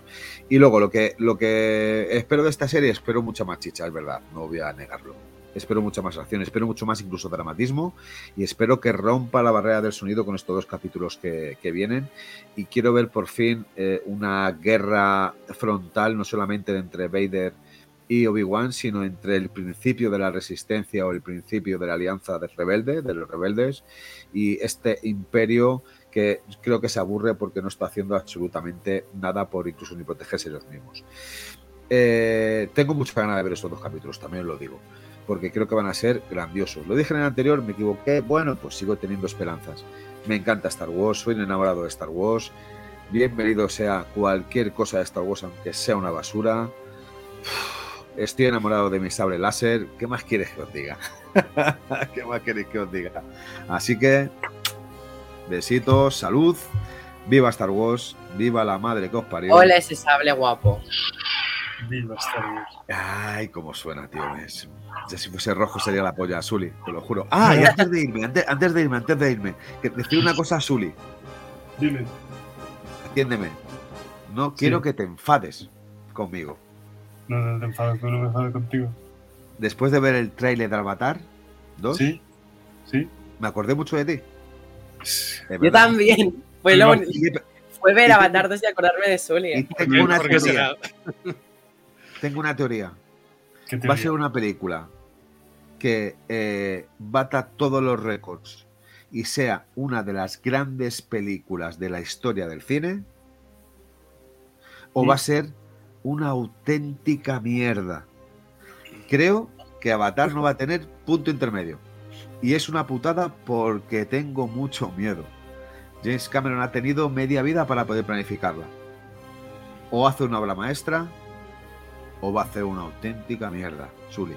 Lo siento. Y si algún día hablamos de ella, espero que no, que, de que no sea una mierda, espero que no tenga que decirte, Sully, Ahora que pienso, James invitamos a Cameron y Sully. su máquina del Titanic. De adelantado, estás Avatar. invitado, Es- estás invitado al podcast de Avatar. De, de, Es- de- de adelantado, ¿vale? Estaba, Vas a tener estaba, curro, estaba contando con ello, ¿eh? De hecho, o sea, yo estaba viendo, o sea, aquí cuando se estrena Avatar 2, o sea, estoy viendo que gente que va a hablar de ello me va a invitar y bueno, yo encantado, ¿eh? O sea, yo encantado. Además eres un puto especialista. Y haremos un logo especial para Avatar, Yo seguro. encantado, mira, mira, Claro. tío, o sea, eh, encantado. Así, encantado, tío. Ahora O cuando sea- hagas tu valoración, si quieres al final me dices cuál es tu sensación, pero tu sensación real, ¿eh? No lo que te gustaría. Pero sí, no, pero Sí, escucha, sí, pero, sí, sí, no, sí, pero, o sea, yo, o sea, yo seguramente, yo cuando vea la película, o sea, compartiré mis impresiones, o sea, en, en redes para que todos los veáis, así todo eso, pero vamos, o sea, yo, yo mira, yo, mm, yo, con, yo de Avatar 2 espero lo mismo que suelo esperar con cualquier producto de Star Wars, simplemente que eh, yo no espero ni que pase ninguna cosa así en plan como un como que pase una cosa X concreta de ver una escena épica así o, así que pase que, que, que X personaje haga X cosa concreta. No, yo lo único que espero, yo lo único que le pido a Avatar 2, o sea, es que me enamore y me emocione y me toque la patata eh, y me flipe como, como lo hace Avatar 1, ¿sabes? Como lo hizo en su día, ¿sabes? Así como lo hizo en su día y como lo sigue haciendo hoy en día. Y es lo mismo que le pido a Star Wars, básicamente, ¿sabes? O sea, que me emocione cualquier producto de Star Wars, por ejemplo, Obi-Wan Kenobi, o sea, me emociona y me lo haga pasar pipa con el universo de Star Wars. Y eso es algo que a mí me está haciendo, o sea, para, para, para mí, Obi-Wan está cumpliendo con eso. Incluso las secuelas cumplen con eso, o sea, porque me siguen dando una buena ración del universo de Star Wars, ¿sabes? Así, así, así de, así de sencillo. Pues eso es lo que yo espero, pues eso es lo que yo espero de Avatar 2, básicamente. Esas son mis expectativas, únicamente. Así que, pero sí, es que obviamente, o sea, sí, ¿cómo no te ibas a acordar de mí si se acordaba, si se acordó de mí, se acordó de mí todo el puto planeta Antes me acordaba Avatar, James Cameron, ahora me acuerdo Avatar, Sully. Sí, sí, sí, estaba pensando, ¿Y claro. ha dirigido? Me da igual. Ay, Me ay, me estoy acordando, ay, me- me estoy acordando de una cosa. eh, de- sobre el episodio de Obi-Wan Kenobi. O sea, a ver, o sea, mm, eh, en el final, en, en- en la escena de las naves, o sea, ¿no pensasteis también en mí cuando, cuando uno de los, una de las pilotos se llamaba Sully? Sí, sí, sí, sí. Tío, que había un piloto que se llamaba Sully, tío. O sea, yo estaba pensando, ay Dios mío, aquí todo el mundo está pensando en mí. Yo es que cuando pienso en Sully me acuerdo del, del de Monstruos S.A. Siempre, siempre me acuerdo de ti. Bueno, también, o sea, sí, sí, sí, es verdad, o sea, cae, cae eso también, sí, sí, sí. Bueno, yo, yo el Sully es por Jake Sully, obviamente, pero, pero sí, sí, también cae eso, tío. Así que sí, sí, sí. Pero bueno, aprovechamos ya que estás aquí para que nos des tu valoración de Obi-Wan. ¿Y qué esperas para los siguientes capítulos? Eh, bueno, pues a ver, o sea, yo, yo la valoración de Obi-Wan ya la dije antes, o sea, y yo creo que para mí está cumpliendo con las expectativas que yo tenía, que igual, o sea, o sea, son diferentes a las que podrían tener otros, así creo que por eso me ha gustado, y es el simple hecho de ver a Obi-Wan roto por la Orden 66 y por la era y por la era- y por el comienzo de la era del Imperio, eh, y bueno, y por todas las penurias así y todo eso por las que pasa, así después la venganza de los Sith y en, esta, en este periodo de tiempo así todo eso. Y, y, y, y, bueno, y luego también la etapa de, y luego también cómo se recupera de todo eso, cómo se va recuperando de todo eso hasta convertirse en un, hasta, bueno, o sea, hasta volver a ser el Jedi confiado que conocimos en las precuelas, así todo eso. Y en, y en eso está cumpliendo. Y aparte, pues eso, otras sorpresas que me han dado, que a mí me están convenciendo mucho como fan de Star Wars. Y que espero de, en los dos siguientes episodios. Pues yo creo que lo único que espero, o sea, no espero una cosa muy concreta de la serie, o sea, porque yo a esta serie, o sea, voy con unas expectativas así muy, o sea, muy concretas que ni, si, que ni siquiera son realmente, o sea, que, que tienen más que ver con el concepto de la serie que con qué es lo que va a pasar en X episodio. Em, yo lo único que espero de los dos siguientes episodios es que hagan lo que yo, lo mismo que yo creo que lleva haciendo esta serie desde el primer episodio, que es ir de menos a más. O sea, que esta, que esta serie vaya increciendo, increciendo con la historia, increciendo con los personajes, especialmente con Obi-Wan, que se siga viendo esa evolución de hombre roto por, por lo ocurrido en la venganza de los Sith a el gran Jedi que vemos en el episodio 4. Que es que además eh, me pasó a Amelia, la gata, eh, un vídeo de Evan McGregor eh, preparando una escena de... Este así. Sí, exactamente, pum, pum, ¿sabes? Así, eh, Sí. rompiendo con todo en modo Dios. Y mira, si esa escena es una escena real de la serie, me muero por verla. O sea, y estoy segurísimo de que va a ser el último episodio. El último episodio con Obi-Wan partiéndolo todo en modo Dios. Y ojo, en este episodio para mí ya estaba con el modo Dios activado, con la espada láser. O sea, el último episodio con Obi-Wan en modo Dios. O sea, mm, si la serie sigue ese, ese progreso evolutivo en el término narrativo y en el término de desarrollo de personajes y llega a ese punto, yo voy a ser increíblemente feliz. O sea, mm, así de, así de claro lo tengo. Y eso es lo que espero de los dos últimos episodios. Pues muchas gracias, Suli. Vamos con Jordi. Bueno, pues para despedir, bueno, primero, eh, qué placer estar aquí de nuevo. Yo no me pierdo casi ningún programa. Si no, oigo, no escucho alguno es porque no he visto la peli, como en el caso de, de Doctor Strange. En otras pelis, por ejemplo, escuché antes el programa que ver la peli, en, en de Batman Sí. o en Spider-Man. Pero es que realmente me lo paso muy bien. Mientras curro reponiendo centenares de pops, eh, es un placer y, y de hecho os contesto ya mientras os escucho, o sea que aquí se me hace como muy, como muy natural, como que me siento muy en casa, ¿no? Claro, Y, y además me contestáis, o sea que es- tiene ese valor añadido. aquí bueno, tienes guay porque aquí tienes respuesta. Aquí es interactivo, mola. Sí. Pues, pues nada, eh, agradeceros a todos, a, a Julen, a, a José, que son divertidísimos siempre con, su, eh, con, con sus eh, límites, a, a, a Jero, que es lo más grande del mundo, eh, a Roger, que todavía no he coincidido con él aquí, eh, curiosamente. Ni conozco uno. A, a, Roger nos hemos visto varias veces, incluso a Tony, que a, Tony llegó a estar en la tienda y, y- y nos conocimos, pero los demás no, no os he visto. Y por supuesto, Neil, gracias a ti que eres el, el capitán del barco y bueno, ¿qué, qué decirte? Eres un amor. Y, y es un placer coincidir tantas veces contigo haciendo esto que nos gusta tanto Sí. y espero que sean muchas más, la verdad. Bueno, yo, yo te lo he dicho, Y- Bad Batch y yo vas a estar aquí a tope, igual que Sully, aquí todo el mundo a Sí, tope. pero yo comento lo que sea. O sea, si, si comentáis el, eh, series Marvel, eh, pelis, DC, De hecho, Para mis Marvel, Masterchef, yo, yo lo que sea. o sea. yo... Masterchef. No, yo, yo, para mis Marvel también os hablaré con vosotros. No sé, Sully, si tú te la vas a ver o te la estás viendo, Eh, pero hablaré con vosotros no- para algún capítulo. No he empezado a verla, o sea, pero quizás empiece, o sea, creo que justo después del- de, este, este directo, creo que me, me pondré el primer episodio, así que es que esta semana la tengo de vacaciones, o sea, tengo, tengo la suerte. Y entonces creo que, me, que me lo, creo que me lo pondré cuando acabemos aquí. Y si no me lo pongo esta noche, pues me lo pongo mañana.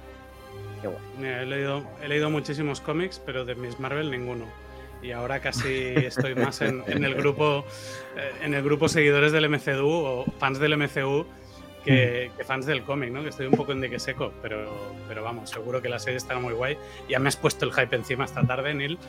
O sea que en, en cuanto pueda, no sé si mañana podré, pero vamos, en- tan pronto como pueda la veo seguro. Guay. Y bueno, y volviendo a Obi-Wan, pues, eh, ¿qué esperamos? Eh, hombre, esperamos que acabe alto. Ahora hemos pasado todo el desarrollo y ahora queda un final en dos episodios que, bueno, se ve que habrán tortas. Yo también espero alguna, alguna presencia, eh, alguna presencia que, que no esperamos o que esperamos, aparte de, de Qui-Gon. Y acabar de ver eh, cómo, cómo crece Obi-Wan, ¿no?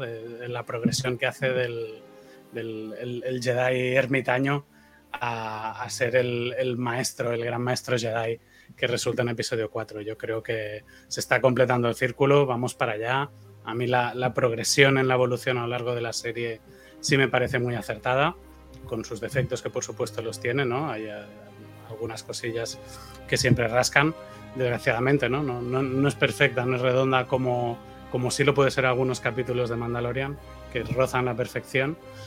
Pero de lo que decía antes, eh, de estos me pueden dar todo lo que quieran con este nivel, incluso algo menos, que, que lo disfrutaré como fan y que, y que lo que decía al inicio, ¿no? que el, el balance para mí siempre es positivo. Pienso en lo que me gusta de la serie y en lo que no me gusta, y es que el balance es positivo de, de una forma mm, brutal, además. Por lo tanto, no, no, eh, me, me cuesta dar mis opiniones de las cosas malas porque no quiero emborronar algo que me encanta y que, y que disfruto tanto que decir cualquier cosa me- me- mal me hace ser hasta prudente, eh, con- más con el ambiente que hay. Eh, bueno, a ver, a ver qué vemos estas dos semanas. Ya, ya queda poco, ha pasado muy rápido, ha sido, Sí. ha sido muy intenso esto de Obi-Wan, ¿eh? ha sido muy intenso en muchos sentidos. Ha ido, ¡Fiu! ha ido más rápido que No, no. Reba, ¿no? Sí. Sí, sí, sí, no, no. Eso es lo que creo que será creo que será un tema ver esta serie continua en, en maratón porque realmente Mm. creo que, que con esa distancia se verá mucho mejor esta estructura esa evolución ese tránsito de los personajes que a lo mejor al, al ver capítulos que no son autoconclusivos semana tras semana tenemos una sensación de que estamos viendo fragmentos de algo que no alcanzamos a comprender hasta que veamos el cuadro entero. Totalmente de acuerdo contigo, Jordi. Gracias, Jordi. Yo, bueno, pa- para acabar iba a decir que, pues, lo mismo que vosotros, espero ahí hostias a saco, eh, batallas a tope, ¿no? E igualmente, yo me gustaría tener ahí el cameo de Qui-Gon, me gustaría tener el del flashback de las Clone Wars, que si no hay voy a ser feliz igual porque la serie me está encantando. Lo que sí que voy a comentar, a ver, ¿qué esperáis? Que no veis el rey del high ground. La serie tiene que acabar en el high ground, ¿no? Eh, Pues sí. Claro. Eh, que, os iba a decir, por cierto, recordar, bueno, yo, yo quería decir que los capítulos siempre me los veo dos veces, pero es que esta serie me la veo cuando se estrena una y otra vez, dos veces, pero esta semana he visto los capítulos como un montón de veces, que si la he visto con mi madre, que, porque claro, yo aunque no soporte mi familia Star Wars, se lo intento colar de algún modo, ¿sabes? Y lo vuelvo a ver. Me suena, todo. me suena. Encantado. Eh, no, pero ¿qué iba a decir, chicos? Un placer. Suli, ya sabes que me encanta que estéis. Jordi, lo mismo. Por cierto, decirte, Jordi, que puede que próximamente nos conozcamos en persona y no dentro de mucho. O sea, de- dentro Ah, de poco. Bien, igual, bien. igual te veo y, y muy cercanamente. Ya veréis ahí alguna fotito. Y pues lo mismo, ¿eh, Suli, cuando podemos también vernos en persona. Y Sí, bueno, sea, a Jero ya te he visto y yo no te quiero ver más. Nah, No, nos no. veremos también en breve. a Por a cierto, por cierto, aquí, escucha, por cierto, por cierto, ahí lo dejo. El año que viene hay un evento en Londres muy importante. Ahí lo dejo. Escucha, que a lo mejor vamos unos cuantos. Con este mensaje subliminal despedimos el día Ahí lo chicos. Venga, buenas noches a todos. Buenas noches. Buenas noches y gracias por estar aquí.